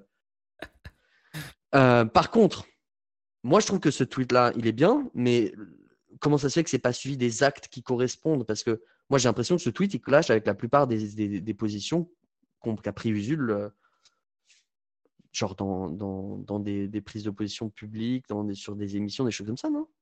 Bah, Je me souviens, pendant la réforme des retraites, il faisait partie justement des gens qui critiquaient la France insoumise sans vraiment expliquer pourquoi. Je trouve, par exemple, il y a pas eu régulièrement Mélenchon de façon bizarre, alors que Mélenchon, en vrai, a pris sa retraite et n'est plus du tout actif en politique. Est-ce que tu te rappelles qu'il a hosté un, débat avec les jeunes écolos, avec Marine Tondelier? J'ai du mal à me souvenir exactement du cadre. Ouais. Tu te rappelles Je m'en rappelle très bien, ouais. ouais, Et qu'il n'y avait pas eu vraiment de pushback sur le fait qu'il n'y ait pas une liste commune aux européennes que les Parce que je rappelle que c'est oui, les il Verts a. À, il, a, il a participé à plateformer François Hollande et à essayer de le réhabiliter. Et Tondelier. Sur Tondelier. c'était très le. PS et ELV, il a participé à, à, normaliser l'image de ces gens comme figure politique euh, crédible. Tu vois, genre, ah oui, on reçoit Tondelier, on va parler avec elle. Ah, vous voulez pas de liste? Oui, c'est pourquoi pas. Genre, pardon, genre. Après, tu vois, vraiment... moi, moi, je Parce que là, est-ce qu'on veut vraiment qu'il y ait des résultats à une élection? Où il y a marqué, regardez, parce que ça avait fait énormément de mal aux européennes d'il y a cinq ans là, ou de je sais plus combien de temps, ça avait fait énormément de mal que le front, le front national arrive en tête. Ouais. En fait, là, s'il y avait une liste commune, on aurait pu avoir la gauche en tête, Nupes en tête. Oui, c'est vrai que Usul n'a jamais vraiment critiqué euh, les petits partis dits de gauche qui refusent de faire une liste commune avec le gros parti bah. Peut-être qu'il l'a fait. Attention, attention, peut-être qu'il l'a fait. C'est juste que dans les faits, si, pour, c'est pas les meilleurs agissements pour, euh, pour, euh, pour coller avec ces positions-là, quoi. Moi, je me souviens des plateaux. Mais ce tweet est super. J'espère que ça va être un tournant. Ouais, ouais. Et qu'à partir de maintenant, un plateau avec Hollande, on va pas juste dire oui, oui, mais on voulait pas refaire un énième plateau de Hollande où on le critique. Du coup, on n'a pas critiqué Hollande. On lui a dit qu'est-ce que vous pensez du fait de euh, le, mouvement sur les retraites au lieu de lui dire mais vous vous avez fait vous avez littéralement oui il a littéralement repoussé de deux ans l'âge de départ à la retraite aussi chose qui n'a pas été mentionnée c'était ouais. non mais ouais, ouais non mais t'as raison moi ce, que je voulais dire aussi c'est que euh, moi je suis très très très pour qu'on euh, pour que si les gens changent de position et changent d'avis euh, on soit content de leur changement de position et on et ouais, mais j'essaie de prendre ça comme un tremplin pour motiver à ce que derrière il y ait des actions qui. bah c'est ça en fait, parce qu'en fait, souvent, souvent, tu as des gens qui vont dire des choses, euh, mais ensuite, ça va pas matcher les actes ou les prochaines prises de position. Et donc, ils sont un peu en train de se contredire. Donc, c'est pas clair que c'est un changement d'avis, un changement de position. Et souvent, les gens ont aussi du mal à s'exprimer, à dire euh, euh, Ah, j'ai fait ceci, cela. En fait, c'était pas ouf. Et maintenant, je suis plus d'accord. Et j'ai bien vu pourquoi c'est une erreur et pourquoi il faut changer. Maintenant, je change de position. Les gens ont du mal à admettre, tu vois, le concept de juste changer de position publiquement, changer d'avis publiquement pour un tas de figures publiques, c'est que ce soit des politiques, des journalistes, etc. Ça semble être euh, complexe et c'est rare que ça ait lieu. Donc, il dit pas que ah j'ai changé de position sur ces trucs-là. Maintenant, euh, maintenant je je vois l'intérêt d'essayer de faire gagner le seul parti de gauche qui peut gagner en France. Donc voilà. Mais mais j'ai de l'espoir, tu vois. moi, j'aime beaucoup Usul. Je pense qu'il est régulièrement euh, très utile pour l'intérêt général. Il fait du bon contenu régulièrement. Par contre, donc j'ai l'impression qu'il se fait un petit peu euh, physiquement agressé par les invités sur euh, Backseat. J'ai vu des, moments où. Moi, je me, je me sentais pas bien pour lui. Hein. MDR. Aïe, aïe, J'aimerais. Arrête, de me rappeler, de dire du bien du Sud, tu me rappelles des trucs désastreux. Ok. J'aimerais faire mon petit filou alors, voici un tweet qui date du 4 octobre. Ça, il va sortir les vieux tweets pour essayer de le cancel. LFI, LFI voulait faire liste commune NUPES. Tout le monde a refusé. Si on veut envoyer un message pro-union progressiste et sanctionner les partis qui transgressent les accords de la NUPES et ignorent les jeunes de la NUPES, il va falloir aller voter en masse pour LFI aux européennes. Ça, c'est ton tweet. C'est mon tweet du 4 octobre. Bah, c'est parfait du coup. C'est parfait. Je suis, je suis content que Jules rejoigne la, la, la, bataille. Basé. Ah, c'est parfait, du coup, tout, tout, va bien. Non, mais c'est le petit clin d'œil. Ça va le faire. Bah, c'est important de souligner les, les, bons, les bons tweets comme ça. Ouais, euh, Les, les, bons. Mais bon. Merci, Jules, pour cette superposition. Continue comme ça. De quoi sur, de quoi sur quoi? Superposition de, de position politique. Attends, il y a Antoine Léaumont qui a répondu à son tweet. Les sondages là correspondent pas du tout au retour de terrain. Il va y avoir des surprises. J'aime bien ta ligne sinon. Les retours de terrain aussi. Et il y a, y a Léaumont sous le tweet quand même qui vient euh, dire coucou. Les retours de terrain Comment ça marche ça? Bon, Léaumont qui dit. Euh, pas très factuel. Hein. Ah non, moi, autour de moi, euh, les gens vont tous voter LFI. quand je demande. Ces sondages Sont, sont pas valides. Moi, dans mon groupe d'action LFI, quand je demande, ils me disent euh, LFI. Hein. Moi, j'aime bien, j'aime bien. Il faut, euh, il faut juste déformer complètement. Ouais, ouais. Utiliser okay. cognitif à fond. est-ce qu'on passerait pas au segment questions-réponses? À moins que tu avais un petit sujet à. Non, un petit non, sujet je, pense à je pense qu'on est, euh, on est bon et on va, on va répondre de toute façon. Les gens, sachez que vous pouvez continuer à nous poser des questions euh, sur le Kofi du rendez-nous, co-fi.com slash le rendez-nous, même pendant le segment en lui-même. Comme ça, vous rajoutez, vous rajoutez à la longueur et on répondra. Alors, ouais, alors quelques questions cette semaine. Déjà, pourquoi ce scotch noir sur le logo de la CGT Dis-nous en plus. Pourquoi le scotch noir euh, Parce qu'ils ont trahi le prolétariat. Et euh, ils sont pas à la hauteur. Non, je rigole. Non, non, non, non. La vraie raison, c'est que je suis contre les étiquettes. En fait, j'aime pas. Euh, en fait, j'ai pris la casquette CGT, donc du coup, ça n'a pas de sens de prendre la casquette et après de mettre un truc dessus. Parce qu'en fait, tout le monde sait que c'est la casquette CGT. Mais euh, non, en fait, j'allais la mettre pour un stream et ça m'a saoulé qu'il y ait un logo CGT sur mon front. Donc, euh, après, t'as plein d'autres casquettes. Hein. Bah ouais, mais tu vois, casquette, je suis en rouge, casquette rouge. Ah d'accord, c'est là on, est sur, sur du drip là. C'est juste purement un argument euh, drip-based, tu vois.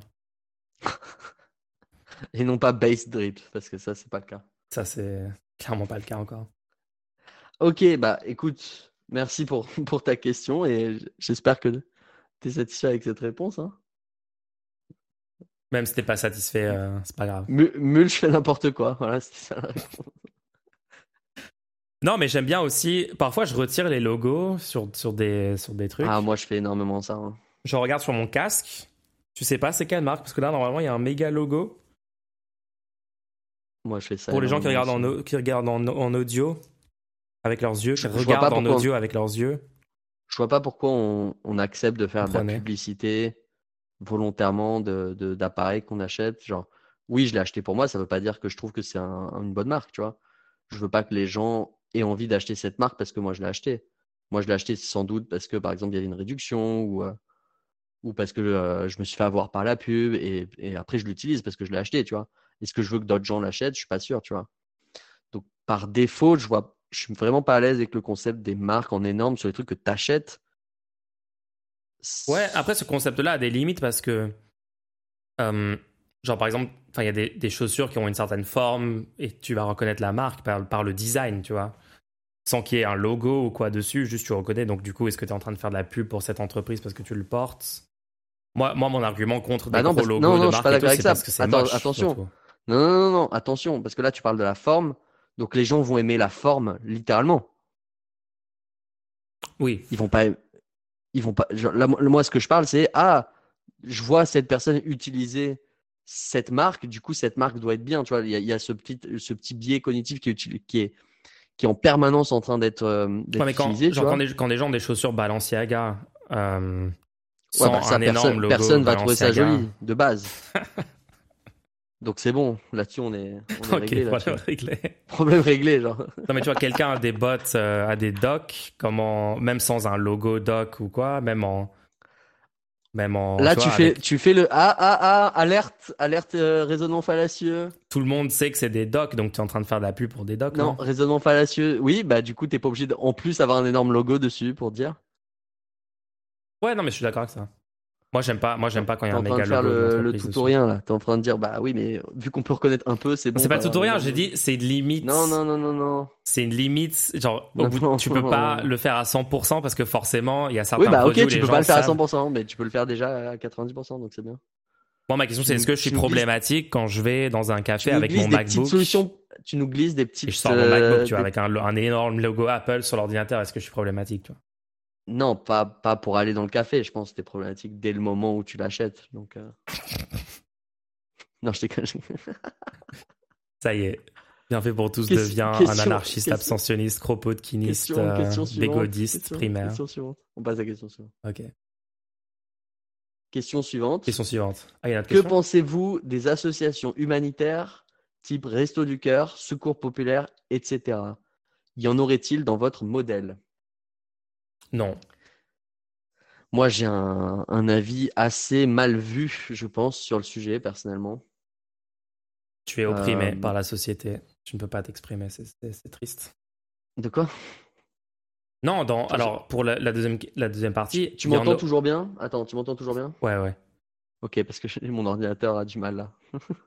non, t'inquiète, ça marche. Euh, et n'aurait-il dans votre modèle? Non, parce que les gens ne seraient pas en train de crever de faim en fait. Alors attends, attends, attends. Parce que là, on parlait en général. On parle en général des associations humanitaires. Donc moi, déjà, je veux parler dans le système actuel. Qu'est-ce que vous en pensez dans le système actuel? Je pense que dans le système actuel, il y a un énorme problème qui est le fait que moi, je suis pour des associations dont le but, c'est de régler un, problème momentané qui a besoin euh, que plein de gens participent. Par exemple, quand il y a des catastrophes naturelles, des trucs comme ça, c'est bien qu'il y ait euh, les gens qui se mobilisent pour essayer de résoudre le problème. Quand, par contre, on est sur un problème systémique qui est censé être euh, géré par l'État, par exemple. qui découle d'un choix politique par euh, les gens au pouvoir au sein de l'État. Exactement. Ou d'un non-choix qui est en fait quand même un choix. Exemple, le logement, la nourriture, l'hôpital. En fait, tout ce qui a marqué dans notre constitution actuellement, qui est censé être géré par l'État. Si à ce moment-là, il y a une solution qui arrive euh, qui est de type humanitaire en se basant sur des bénévoles et de la charité, et que cette solution, elle devient essentielle pour la survie des gens, on est en train de rentrer dans une situation, parce que là, là c'est ce qui se passe actuellement avec les Restos du Cœur, où l'État lui-même dit Oh, c'est trop cool, il y a des bénévoles, euh, du coup, ça nous coûte moins cher à gérer ce, problème-là, tu vois. On arrive dans une situation où, selon moi, on est, on est en train de créer un impôt sur la générosité. C'est-à-dire qu'aujourd'hui en France, il y a un impôt sur la générosité. Si tu es généreux, tu vas perdre de l'argent naturellement parce qu'il y a des problèmes qui ne sont pas réglés et qui vont du coup tout de suite te forcer à, payer, à donner de l'argent. Par exemple, s'il y a des gens qui crèvent de faim, les, gens qui sont généreux vont être les premiers à se dire merde, attends, on ne peut pas laisser les gens crever de faim. Moi, je vais donner un petit quelque chose. Tandis que la personne égoïste va dire j'en ai rien à battre des gens qui crèvent la, la dalle. Ils ont qu'à se démerder tout seuls c'est ça le truc. Et, ces gens-là, en ces gens-là ne vont pas donner d'argent. Plus tu t'en fiches de tes concitoyens, plus tu seras riche et plus tu seras, auras de l'argent. Donc littéralement, systémiquement, tu es avantagé. As ouais. Voilà, donc il y a une taxe faite sur la générosité dans notre pays. Euh, dès que des choses qui doivent être gérées par l'État ne sont pas gérées par l'État, mais par des associations sur un du long terme. Le problème, tu vas pas demander aux gens d'arrêter de donner. Bah puisque les associations humanitaires, elles, elles garantissent un besoin vital. Ah, c'est ça, en fait, si le mois prochain, le Secours populaire ou le Resto du Cœur arrête de travailler, il y a des gens concrètement qui meurent, quoi, dans, dans un mois, dans deux mois, dans trois mois. C'est juste factuel, quoi. Donc, la solution, c'est de garantir les besoins vitaux directement par l'État. Donc, c'est une solution politique. Il va falloir voter pour des gens qui disent que, bah, par exemple, le, j'avais vu tout un, il y avait l'abbé Pierre qui avait invité tous les euh, candidats, enfin la plupart des candidats, euh, dont Taubira, c'était, tu c'était trop marrant. Ah oui, euh, la fondation de l'abbé Pierre. Pour se demander comment on fait pour le logement. l'abbé Pierre lui-même qui invité. C'est l'abbé Pierre qui avait demandé. Comment on fait pour le logement? Ils avaient demandé et, et du coup, il y avait des, il y avait par exemple Mélenchon qui avait donné un plan très clair, genre on va construire les logements dont on a besoin et on va loger les gens et puis voilà quoi. Et, et du coup, je pense que c'est, on a besoin d'une solution politique pour ça. Il y a vraiment besoin d'une solution politique. Totalement. Et qu'est-ce que euh, tu penses des gens qui te diraient euh, carrément que, euh, en fait, les Restos du Cœur, le Secours Populaire, font partie des forces qui maintiennent le statu quo et que ça serait carrément genre, tu vois, il faudrait même pas faire ça et tout parce que en fait, s'il n'y avait pas ces choses-là, comme la situation s'empirerait, peut-être que les pouvoirs publics auraient plus de pression pour agir et peut-être que les gens. au, lieu de, au lieu que le, problème soit invisible, les gens mettraient la pression sur l'État plus parce que ça serait un, problème. Euh, ça, c'est de l'obscurantisme et du, et de l'accélérationnisme. Je pense qu'on peut être capable d'expliquer aux gens qui doivent euh, euh, littéralement. Genre, on peut, on peut pousser les gens à réclamer leur dû sans les mettre dans une situation de famine. Ouais. Juste culturellement, on peut changer le, la mentalité culturelle des gens. Il n'y a pas besoin d'être dans une situation de famine pour avoir des, des, revendications. Et tous ces gens qui vont rester du cœur, c'est pas une belle expérience pour, pour, eux et les bénévoles non plus. Bah non. C'est pas une super expérience pour tous ces gens d'avoir à faire ça. Donc on est déjà dans une situation où ils font un truc pas cool pour eux et, et, même en tant que société, c'est pas une victoire quoi. Donc je pense qu'on peut juste culturellement essayer de pointer les gens, genre essayer d'expliquer, d'émanciper les gens pour leur dire regardez, on pourrait tous avoir une meilleure vie si au lieu que ce soit euh, euh, géré, genre que vous, ayez besoin d'aller faire le. Parce que c'est la même chose de l'autre côté. On, parle d'une taxe sur la générosité, mais il y a aussi euh, une subvention au, fait de quémander. C'est-à-dire que tu dois quémander. Il y a des gens qui n'ont pas la force émotionnelle d'aller demander de l'aide. Ouais, question de fierté. Et ces gens-là, ils sont pénalisés se aussi. Sentent, ouais, ils se sentent mal de. Tu dis non, moi je vais pas aller quémander de la bouffe au resto du cœur. Bah ouais, mais mec, euh, il y a des gens qui, qui, sont dans des situations de famine, ils se les... ou même avec les aides, même les aides au RSA, ils ne demandent pas le RSA, ils ne demandent pas. Et c'est une catastrophe. Pour moi, ça devrait... l'État devrait de force donner les, les moyens à ces gens-là en leur disant non, mais on s'en fout que tu veuilles ou pas. Et en plus, l'idée que ça serait honteux. Juste, ouais, deux secondes, c'est pas du tout honteux. Les gens, c'est des droits. Genre, on a mis en place des systèmes politiques ils sont insuffisants, mais il faut que vous réclamiez absolument tout ce à quoi vous avez droit. Ils essayent de vous mentir, de vous faire croire que euh, vous seriez assisté, paresseux, machin, en réclamant ça. C'est vous qui l'avez financé avec votre argent. Le RSA, c'est de l'argent public, c'est vous qui le financez. Tout l'argent de l'État est prélevé aux citoyens par les impôts. Euh, ils vous disent que vous payez pas d'impôts. Ils vous disent la moitié des gens en France ne payent pas d'impôts. C'est un mensonge intégral. 100% des gens payent des impôts en France. La TVA, euh, récupère la moitié du budget de l'État français, c'est de la TVA en fait. Et la TVA, tout le monde la paye. Vous allez au, magasin, au resto, vous achetez n'importe quel produit, il y a de la TVA dessus. C'est littéralement la moitié de l'argent public. Donc déjà, il y a ça. Après, vous payez la CSG forcément. Vous payez un tas d'autres taxes et impôts, euh, même si vous ne payez pas l'impôt sur le revenu. Donc tout ça, tout, tout ce qui est argent public et tout, c'est votre argent, c'est votre argent. Et vous avez le droit d'aller allez sur euh, vaudroits.fr et vous allez regarder si vous avez le droit euh, euh, au RSA, à des aides, à la prime d'activité. allez reprendre votre argent, reprenez votre dû. Et ne croyez pas aux mensonges de la droite qui essaie de vous faire culpabiliser de tout ça. mais après, le fait est que oui, il y a plein de gens qui culpabilisent et qui a un discours politique constamment reproduit et constamment diffusé par la droite pour essayer de stigmatiser les gens qui ont recours au, aux aides parce qu'en fait, la droite veut juste supprimer ça et que. Et que les pauvres euh, crèvent, basiquement. C'est ça qu'ils veulent. Voilà, donc pour répondre à ta question, moi, je pense pas que je suis pas accélérationniste. Je pense pas que c'est en créant de la famine chez, chez les gens qu'ils vont avoir un déclic. D'ailleurs, le déclic qu'ils risquent d'avoir est pas forcément le bon. C'est-à-dire que le, la mentalité de dire oui, quand ils auront la famine, ils vont faire des trucs et du coup on sera content. Non, ils vont faire des trucs pour plus avoir la famine. Est-ce que ça va être de réclamer politiquement une mise en place d'un système de subvention publique pour avoir de la nourriture Ouais, non, ils vont sans doute juste aller voler. Quoi. Ils vont peut-être aller voler, ils vont peut-être aller péter des trucs, ils vont peut-être aller. Euh, genre, je sais pas si vous comprenez, là on parle de quelqu'un qui est dans une situation de famine, il va pas chercher une situation systémique au, problème. Il y en a qui vont le faire, bien sûr, c'est cool. Un parti mais, euh, et tracté. Ouais, c'est, il y a peu de chance, tu vois. Non, et, et, moi, je pense que c'est en maintenant les meilleures conditions possibles pour les, le, peuple qu'on a le plus de chances possible que ces gens-là ont, aient le temps d'écouter le rendez-nous et du coup de pouvoir essayer de, réfléchir sur des sujets. Non, mais tu vois, ouais, bien sûr. Comment tu fais pour avoir, pour prendre du temps, pour te cultiver, pour euh, parler avec les gens autour de toi, tes proches, parler dans un cadre non professionnel?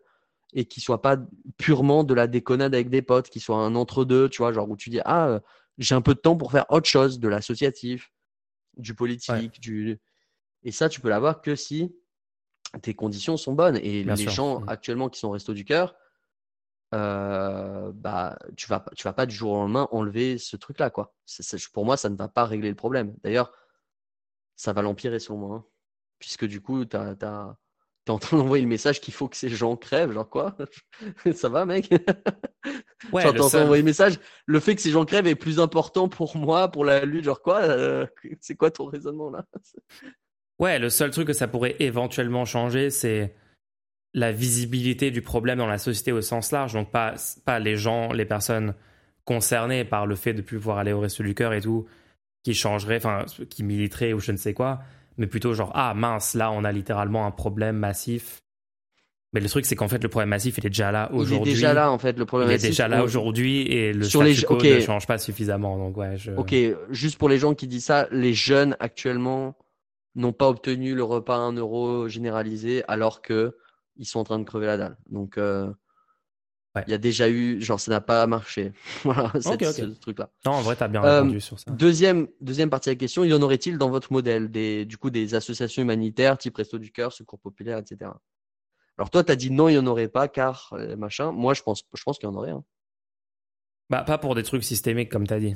Ça, C'est plutôt ce genre si, de je pense qu'il y en aurait aussi pour les trucs systémiques. Euh, Mais il y a un twist. Ok, vas-y.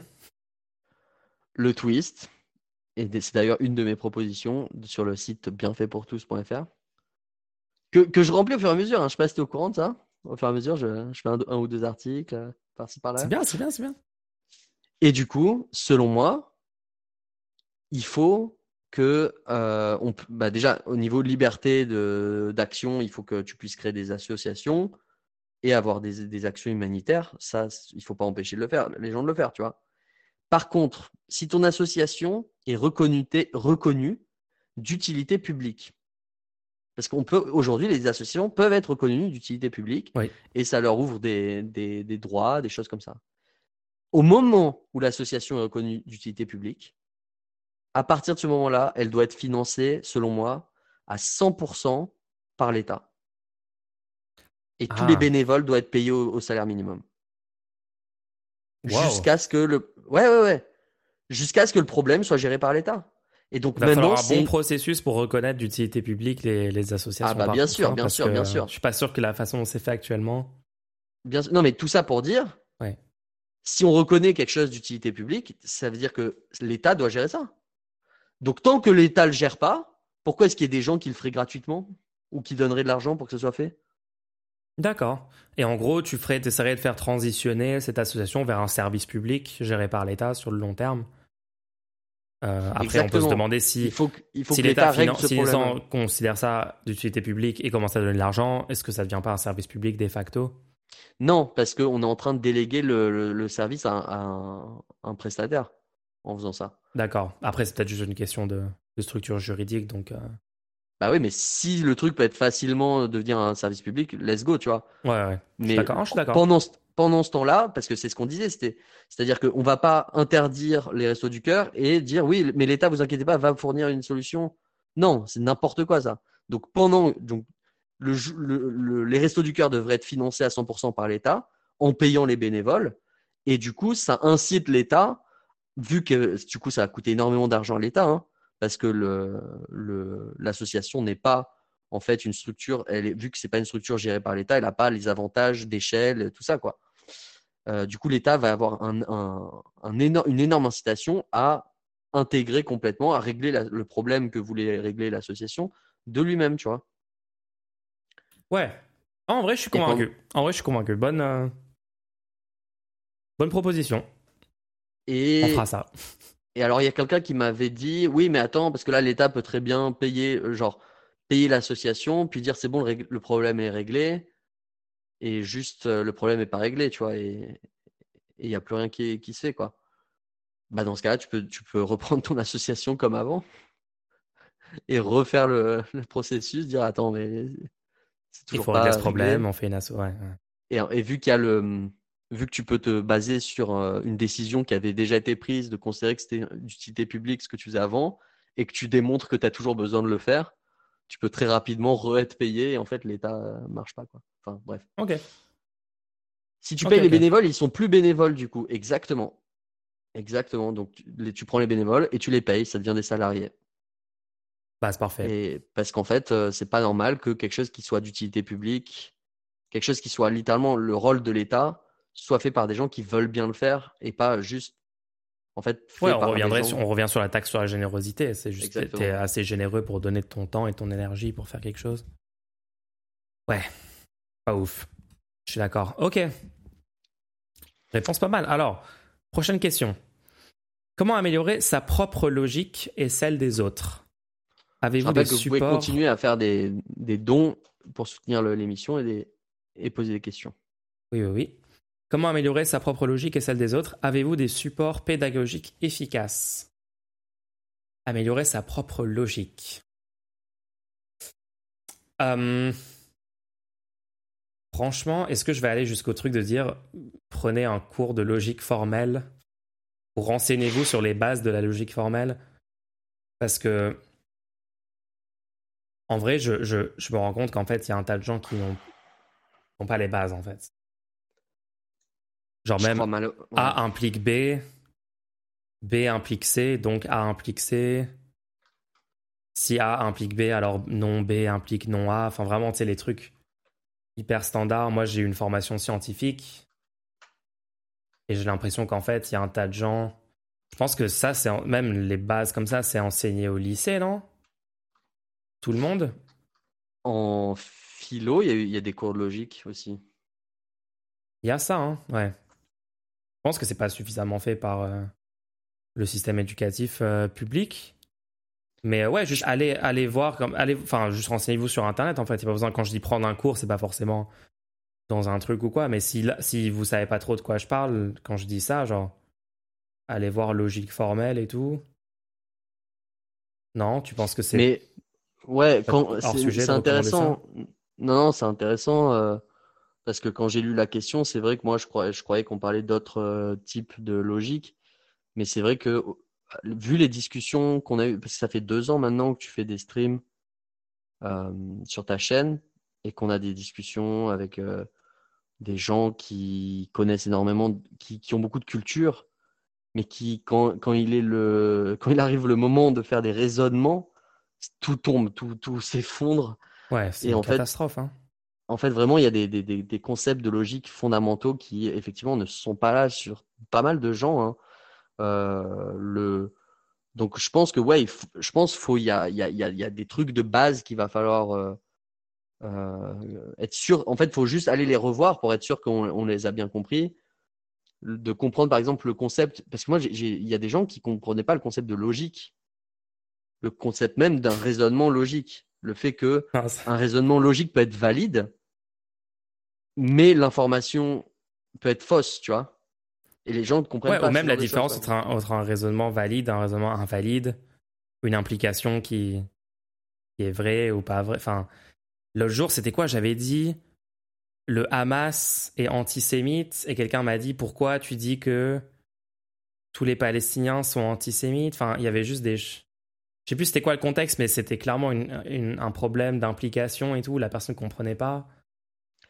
Vu, l'efficacité, en fait, vu l'efficacité incroyable des sophismes que, emploient la, la plupart des, des, influenceurs euh, politiques, je me demande effectivement s'il n'y a pas un énorme manque de, euh, de logique fondamentale. Ouais, moi je pense logique formelle et littéralement se renseigner sur c'est quoi un sophisme, quels sont les sophismes existants. Alors oui, franchement ça, ça c'est tellement bien. En fait, ça c'est, je pense, un, parce que la personne demandait est-ce que vous avez des supports pédagogiques efficaces? Sur YouTube, il y a euh, beaucoup bah, de vidéos qui, qui expliquent ce que c'est les sophismes et pourquoi.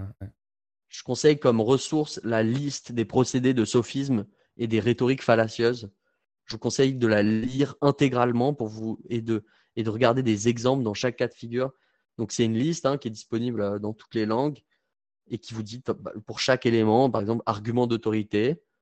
Euh, et après, il y a un exemple plus de 400 éminents scientifiques et ingénieurs remettent en cause le, réchauffement climatique. Ça, c'est un exemple.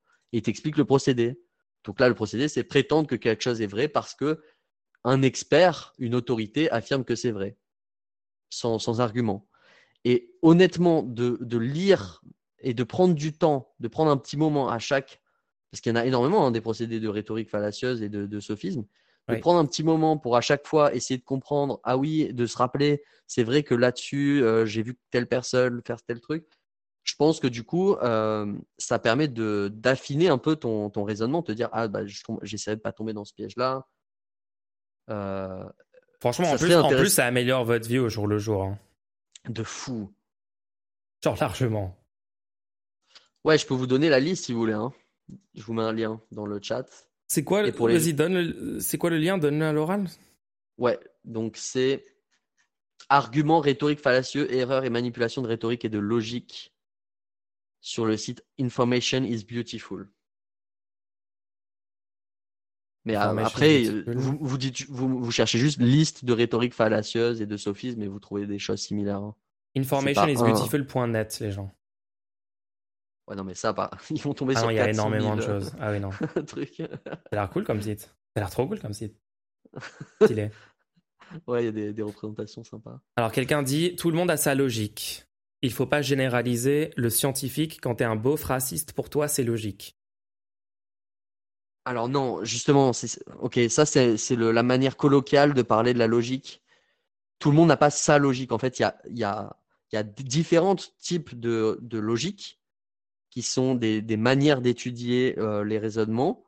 Euh, mais il y en a, il y a des raisonnements, il y a des, concepts logiques qui sont communs à tous ces types de logiques-là.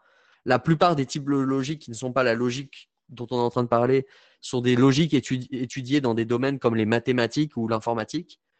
Mais dans la plupart des cas, quand on parle de logique, en fait, tout le monde utilise la même logique.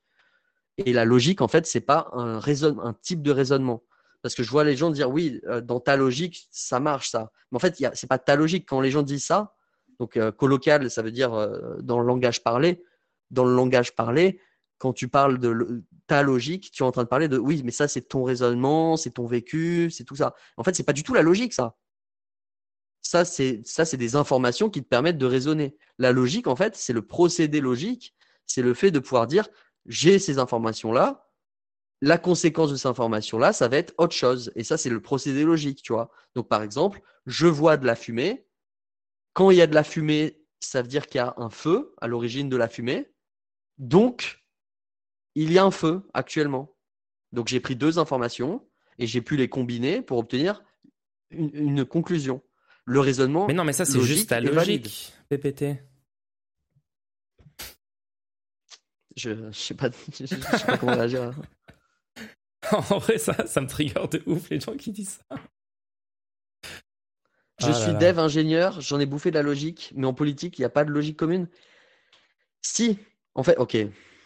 Justement, ce qu'il vient de dire, c'est justement ce qui peut être hein. considéré comme la logique commune, juste le raisonnement sans faire de sophisme, avec une suite de une suite logique de choses. Ok, vous, vous savez quoi Vous savez quoi? Après, sur les, en fait, non, ce qui est pas Libre commun, ce Non, qui est pas commun, c'est les, c'est les, c'est les, euh, les postulats de départ philosophiques. Ça veut dire quand tu préconises des choses, tu peux pas te baser purement sur un raisonnement logique, etc. Puisqu'au bout d'un moment, tu es en train de dire non, mais il faut faire ça plutôt que faire ça.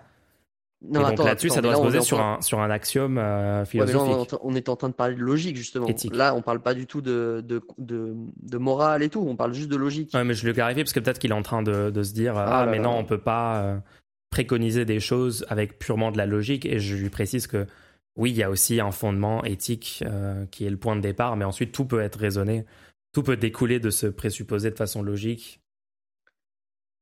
Normalement. C'est juste si vous dites que les gens, tous les gens, on peut ne pas avoir la même logique, bah, montrez-moi deux logiques, deux types de logiques différentes. Moi, je suis prêt, allez-y. Amenez-moi sur un plateau, vous me dites, voilà, ça c'était une logique, et voilà une autre logique. Et là, on va vite se rendre compte qu'en fait, une des deux logiques est un sophisme. Bah oui. Tu vois, il y aura quelqu'un qui a dit, bah lui, il a dit que il y avait de la fumée et le feu, euh, quand il y a de la fumée, c'est qu'il y a du feu, donc il y a sans doute un feu. Voilà, ça c'était un type de logique. Là, il y a une autre logique, c'est euh, il y a de la fumée. euh, on m'a dit que la fumée faisait pousser des ailes, euh, donc je vais pouvoir avoir des ailes, tu vois. genre. Et tu vois, c'est pas la même logique, tu vois. Tu vois Tu vois qu'il y a deux logiques. Ouais. Et en fait, là, c'est. Enfin, bref. Allez voir, du coup, pour répondre à la question, avez-vous des supports pédagogiques efficaces? Bah, Je pense vraiment la liste des. D'ailleurs, est-ce que ce serait pas intéressant juste faire un stream entier? Ouais, ouais, ouais, je pense qu'il faut faire un stream entier. en Tu fait. fais un stream marathon, tu fais un stream marathon et tu prends un par un tous les biais, euh, les biais rhétoriques et les raisonnements fallacieux. Ouais. Et tu fais, tu les lis, tu les lis publiquement. Tu dis bon, homme de paille. Je pense que vraiment, il y a besoin de faire ça. Genre. C'est Je le pense fait que j'aurais dû le faire il y a longtemps même. hein. Je pense que j'aurais dû le faire il y a longtemps. Et en fait, le truc, c'est qu'il y, a déjà, il y a déjà des youtubeurs qui, depuis des années, font du contenu euh, pour expliquer les sophismes et des choses comme ça. Et en général, je trouve ça très bien. Euh, bon, parfois, dans ces youtubeurs-là, ils ont aussi des opinions politiques euh, désastreuses sur d'autres sujets. Ou parfois, même, il y a des dérives de ça où, où on surinterprète des choses, ou sinon on applique. c'est par exemple le truc de bayésien, là. Le, le comment ça Oula, non, non, je, je, décroche là. Bref. Ne parle pas de ça. Ne parle pas de je vais pas parler de ça. J'ai rien dit. Ok. Euh, on n'est pas censé lire le chat dans le, dans le rendez-nous. Mais là, je suis obligé de vous rappeler qu'en fait, on n'est pas du tout en train de parler de conclusion et de d'avis politique. Quand on parle de logique, on ne parle pas d'avis, on ne parle pas d'opinion. On est en train de parler de la logique. La logique n'est pas votre avis. Si vous, avez un avis sur quelque chose, c'est pas un avis. L'avis peut pas être logique en soi vous pouvez avoir un raisonnement logique qui, à partir d'axiomes moraux partagés entre plusieurs personnes, fait que votre avis est le bon. Donc, un exemple très simple, si vous pensez que euh, on doit euh, le réchauffement climatique, c'est pas bien, voilà, et on doit réduire les, euh, émissions de gaz à effet de serre, ok? Ouais et qu'une personne vous dit oui, non, mais ça sert à rien d'arrêter de manger de la viande, ça ne permet pas de réduire les, gaz, les émissions de gaz à effet de serre. En fait, quand vous allez expliquer pourquoi c'est bien de, de, arrêter de manger de la viande pour euh, réduire les émissions de gaz à effet de serre, à ce moment-là, vous utilisez un raisonnement logique. Vous allez prendre des informations. Voici quelle est euh, donc les informations sont la base, c'est-à-dire un, un, un, élevage bovin euh, émettant de CO2 cette émission de CO2, si jamais tu ne vas pas manger la viande, en fait, ça va diminuer la demande sur un marché. Et donc, ils vont peut-être réduire à terme le nombre d'individus de, bovins qui va être élevé mmh jusqu'à jusqu'à sa croissance tuée et mis en paquet, tu vois. Et donc, à, à ce terme-là, il y aura dans le futur un nombre plus bas de tonnes de CO2 émis. Et là, c'est un raisonnement logique que tu développes. Tu utilises la logique pour développer ça.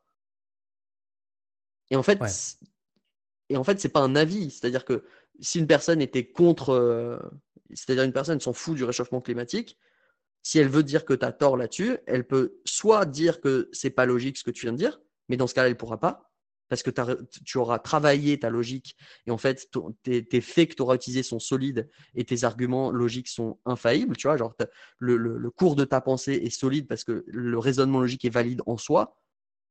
Tu vois, quand tu as fait les, conséquences, euh, le, toutes les implications étaient valides. enfin, tout, se suit, quoi, logiquement. Mhm. Exactement. Et donc, la seule chose qu'il devra, pourra faire, c'est en fait, moi, je m'en fous du réchauffement climatique. Il sera obligé d'attaquer les opinions, les axiomes euh, euh, politiques. C'est ça. Là, du devra admettre que la, personne devra admettre qu'elle n'a pas des axiomes Exactement. que les vôtres. Et dans ce cas-là, oui. Moi, je pense qu'il y a un tas de gens qui n'ont pas mes axiomes de départ politiques. Mais si vous n'avez pas une... Qui veulent augmenter la souffrance dans le monde. Pas si vous n'avez pas un bon raisonnement logique, si votre raisonnement logique est invalide, et on ne parle pas d'un raisonnement logique différent, puisque c'est pas, il n'y a pas, ça, y a pas, enfin bref. Là, on parle, et si vous avez un raisonnement logique qui est invalide, c'est-à-dire que par exemple, vous allez dire, euh, moi je vois beaucoup de gens qui se disent contre euh, le réchauffement climatique, ils ne mangent pas de viande. Greta Thunberg a dit qu'il fallait réduire la consommation de viande. Si vous avez ce raisonnement-là, il n'est pas logique, il n'est pas fondé sur la logique. Vous êtes en train de faire un paralogisme, c'est-à-dire que vous êtes en train de croire que vous êtes le fait que Greta Thunberg l'a dit aurait une, conséquence genre, qui, serait, qui serait intéressante d'un point de vue logique. En fait, non. Vous êtes en train de faire un appel à l'autorité et ça marche pas en fait. Et la personne devant vous va juste pouvoir vous dire Ouais, non, on s'en fout de Greta Thunberg, ce qu'elle dit, euh, non? Et là, vous allez vous battre sur Non, Greta Thunberg, elle est bien. Et vous avez perdu déjà parce que vous n'êtes plus du tout en train de défendre le raisonnement logique d'origine. Vous êtes en train de parler d'un autre euh, fait. Est-ce que Greta Thunberg est bien ou pas? Ouais, utiliser des arguments solides basés sur euh, une, déduction qui fonctionne, quoi. C'est plus convaincant pour la plupart des gens. Surtout des gens qui sont a priori pas d'accord avec vous euh, au départ. on, voit beaucoup plus les erreurs de raisonnement des gens qui défendent des, des avis qu'on n'a pas a priori, donc, en fait, vous, êtes, vous allez être beaucoup moins efficace pour essayer de convaincre des gens pas déjà convaincus de ce que vous pensez si vous n'utilisez pas des arguments solides ou des arguments fallacieux, etc. Mais du coup, notamment la gauche qui constamment utilise des mauvais arguments, on ne sait pas pourquoi. Mais du coup, la, la logique n'est pas euh, n'est pas le procédé par lequel vous allez euh, penser. Ça, c'est juste la réflexion, tu vois. Donc, euh, quand, si quelqu'un, parce que là, je vois dans le chat, on parle de logique humaine. Non, désolé, il n'y a pas, c'est pas une logique. Du coup, c'est juste un raisonnement humain. Les humains sont biaisés et du coup, les humains sont pas purement rationnels, sont pas logiques à 100%, mais du coup, ils sont pas logiques. Tu vois, on va pas appeler la logique le fait de faire des trucs pas logiques. Genre, à un moment, faut juste essayons d'être euh, constructif dans les mots qu'on essaie d'utiliser et tout, tu vois. Ouais. Bref. Bref. Voilà. Bonne question. J'espère qu'on a répondu. On a une prochaine question. Ah. Et dernière, je pense pour l'instant. Pas, pas, forcément. Bah, pas, forcément. Pas forcément. Vous pouvez poser. Vous pouvez continuer. Vous pouvez nous faire faire un, marathon si vous voulez. Hein. C'est ça.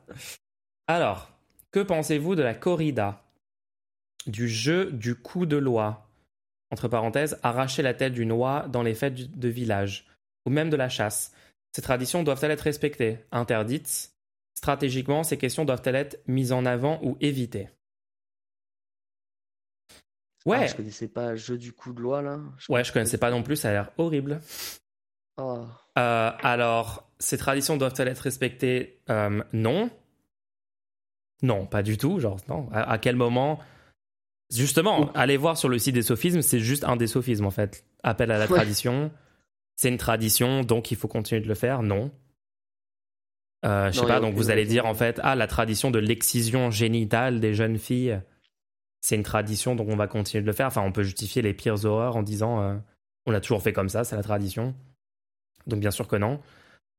Euh, et après, moi, j'argumenterai sur pourquoi c'est mauvais la corrida. Bah, en fait, tu fais souffrir inutilement euh, un être sentient, un être vivant qui a des, émotions, des relations sociales complexes, etc. Alors, c'est pas ça le pire. Le pire, c'est que tu le mets sur un piédestal. Tu dis, regardez, on est en train de faire ça, quoi.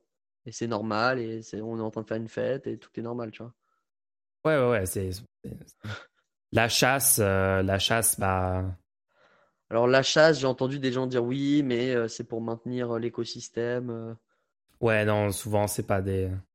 Je, ne comprends pas trop ce concept-là parce que l'écosystème, est-ce que c'est pas le truc qui existe justement quand on chasse pas? Et du coup l'écosystème il existe en tant que tel, non?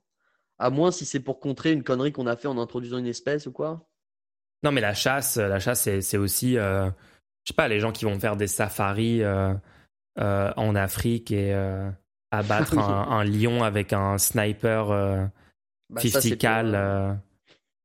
et après se prendre en photo, en selfie, euh, debout sur le. pour s'assurer. Non, c'est juste pour s'assurer que la population est respectée.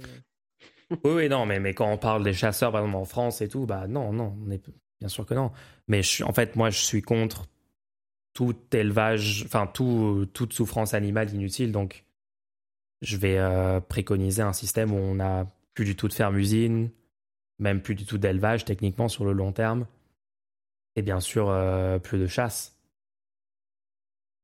En fait, les humains peuvent très bien vivre, se nourrir, être heureux sans manger de viande, sans, manger aucun produit animal, comme nous le prouvent tous les jours les véganes. Donc, euh, non, en fait, on n'a pas besoin de le faire.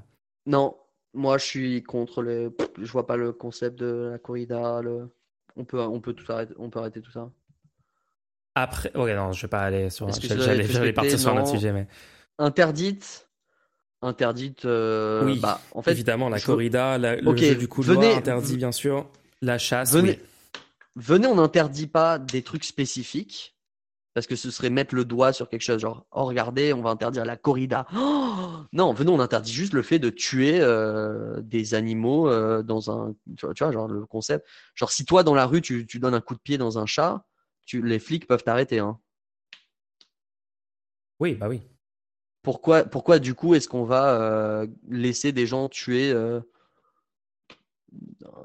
un bovin genre pourquoi ça c'est ok? Genre qu'est-ce quelle est la différence? Une oie hmm.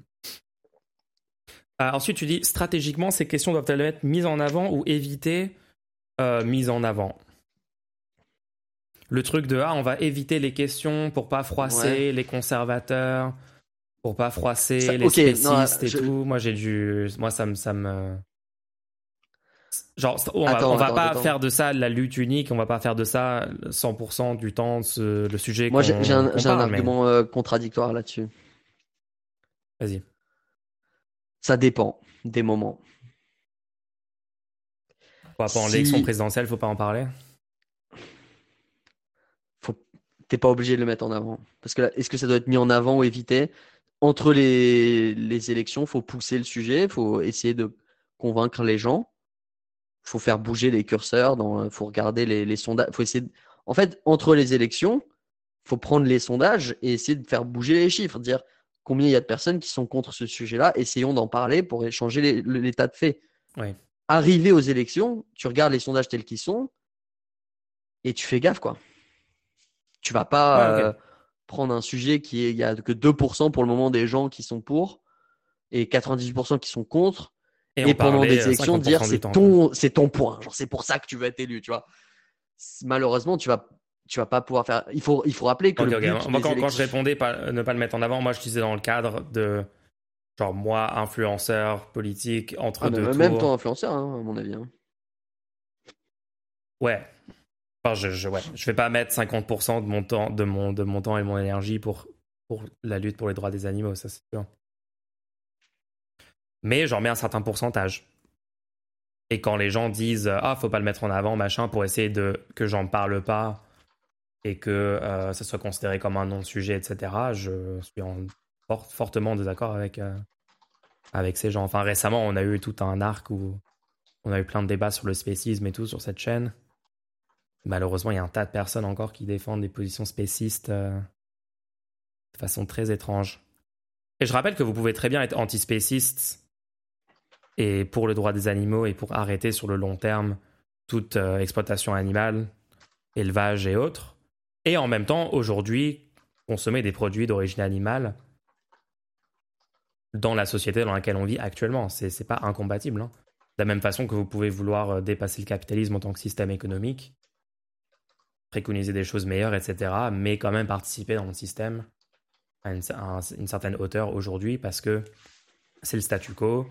Ça prend énormément d'énergie d'être contre le statu quo et en fait, il faut peut-être mieux utiliser l'énergie, dans certains cas, à essayer de changer le statu quo dans les institutions systémiquement en convainquant un max de gens et pas forcément en étant individuellement pur, quoi.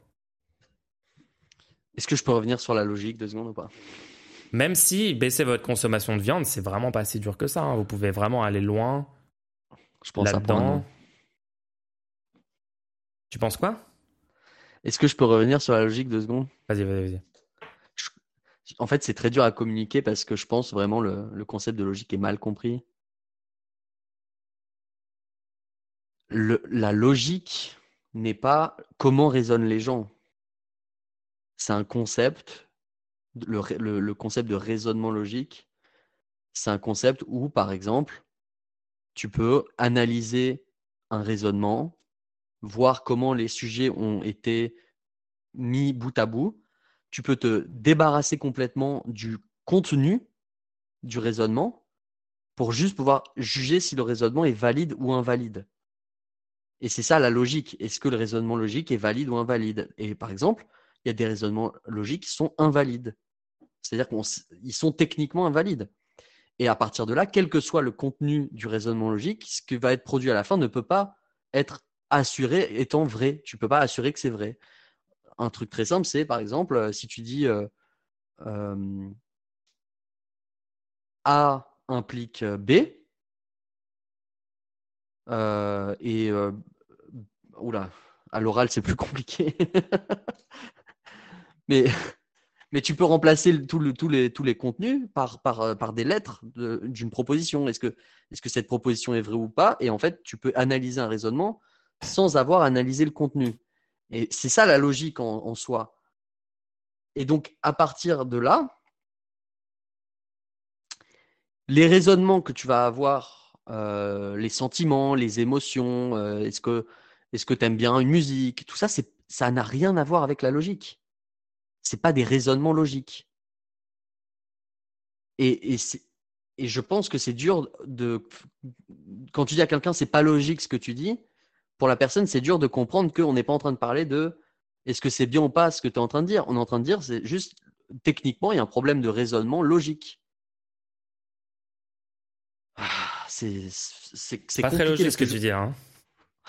En fait, je me, je me, je me, je me fais, je me, je me fais avoir par le chat, Mulch. Arrête de lire le chat je lis le chat et il y a des gens qui disent oui, mais euh, les gens, chat, leur raisonnement. Non, non, non, je me fais avoir. je me c'est le podcast. Comment j'ai, comment pu me faire avoir sur le podcast à lire le chat? C'est, insupportable. Oh là là là là là. On revient sur la question. Je pense qu'on a bien répondu à la question. Il y a une autre question. Merci d'ailleurs pour l'autre question. Donc vous pouvez continuer à faire des questions si vous voulez. La neutrosphère envisage-t-elle des manœuvres de déstabilisation des JO 2024 Clignez des yeux si vous n'êtes pas en sécurité pour répondre librement. Euh, oui, non, on a, non, bien sûr que non, on n'a rien de prévu. Pourquoi Non, on ferait ça. Non, non, non. Non, vraiment, moi, je vais, je vais rien faire euh, de déstabilisation. Je voyais, je voyais des gens qui voulaient vraiment faire des, des, trucs. Moi, je vais absolument rien faire. Je voulais politiquement euh, voter contre, hein, c'est ce que j'ai fait. Moi, j'aurais voulu qu'on mette au pouvoir des gens qui voulaient pas que ça, que ça ait lieu et que comme ça on peut juste dire ah finalement on va pas mettre on va pas faire les JO bonne journée. Et malheureusement on a voté pour des gens qui vont se servir de cet événement pour faire de la popularité comme il y avait eu avec les la Coupe du Monde de foot où on avait gagné la Coupe du Monde de foot et du coup euh, Macron avait essayé de reprendre ça politiquement. Enfin bref. C'est toute une vibe encore une fois. Moi je vais ignorer complètement cet événement hein, pour être honnête avec vous. Ouais pareil bon, je vais t'en parler. Je vais être obligé d'en parler un tout petit peu sur le stream quand même, je pense. Hein. Malheureusement, juste pour deux, trois petits sujets, on a déjà on a parlé vite fait sur le podcast. Hein. Ouais, mais on en parle en disant qu'on va pas en parler, donc c'est bon. ok, j'aime bien. J'aime bien, j'aime bien. Eh ben, merci euh, pour la question. Avant, avant s'il n'y a pas d'autres questions, je, donne le temps aux gens de, de faire d'autres questions. Vas-y. Ça m'a fait plaisir de, que tu me dises que que tu as travaillé un peu sur ta nouvelle chaîne. Ah. Est-ce que c'est parce que je t'ai bully la semaine dernière? Oui. le bullying fonctionne, les gens. Faites le plus. Non, non, non, non. En vrai, c'est pas que parce que tu. Non, non, non, c'est pas que ça. D'accord, d'accord. Mais je pense que le fait d'avoir une deadline, ça, me... ça marche. Ok, ok. Les deadlines, ça bah, marche. Hein. Mettez-vous des objectifs si vous avez des projets. Mettez-vous un, une date Écoutez, précise. On, bah, du coup, une date précise, ça sera 19h la semaine prochaine pour le, pour le prochain épisode du Yes Merci tout le monde pour les questions. Rendez-nous la semaine prochaine.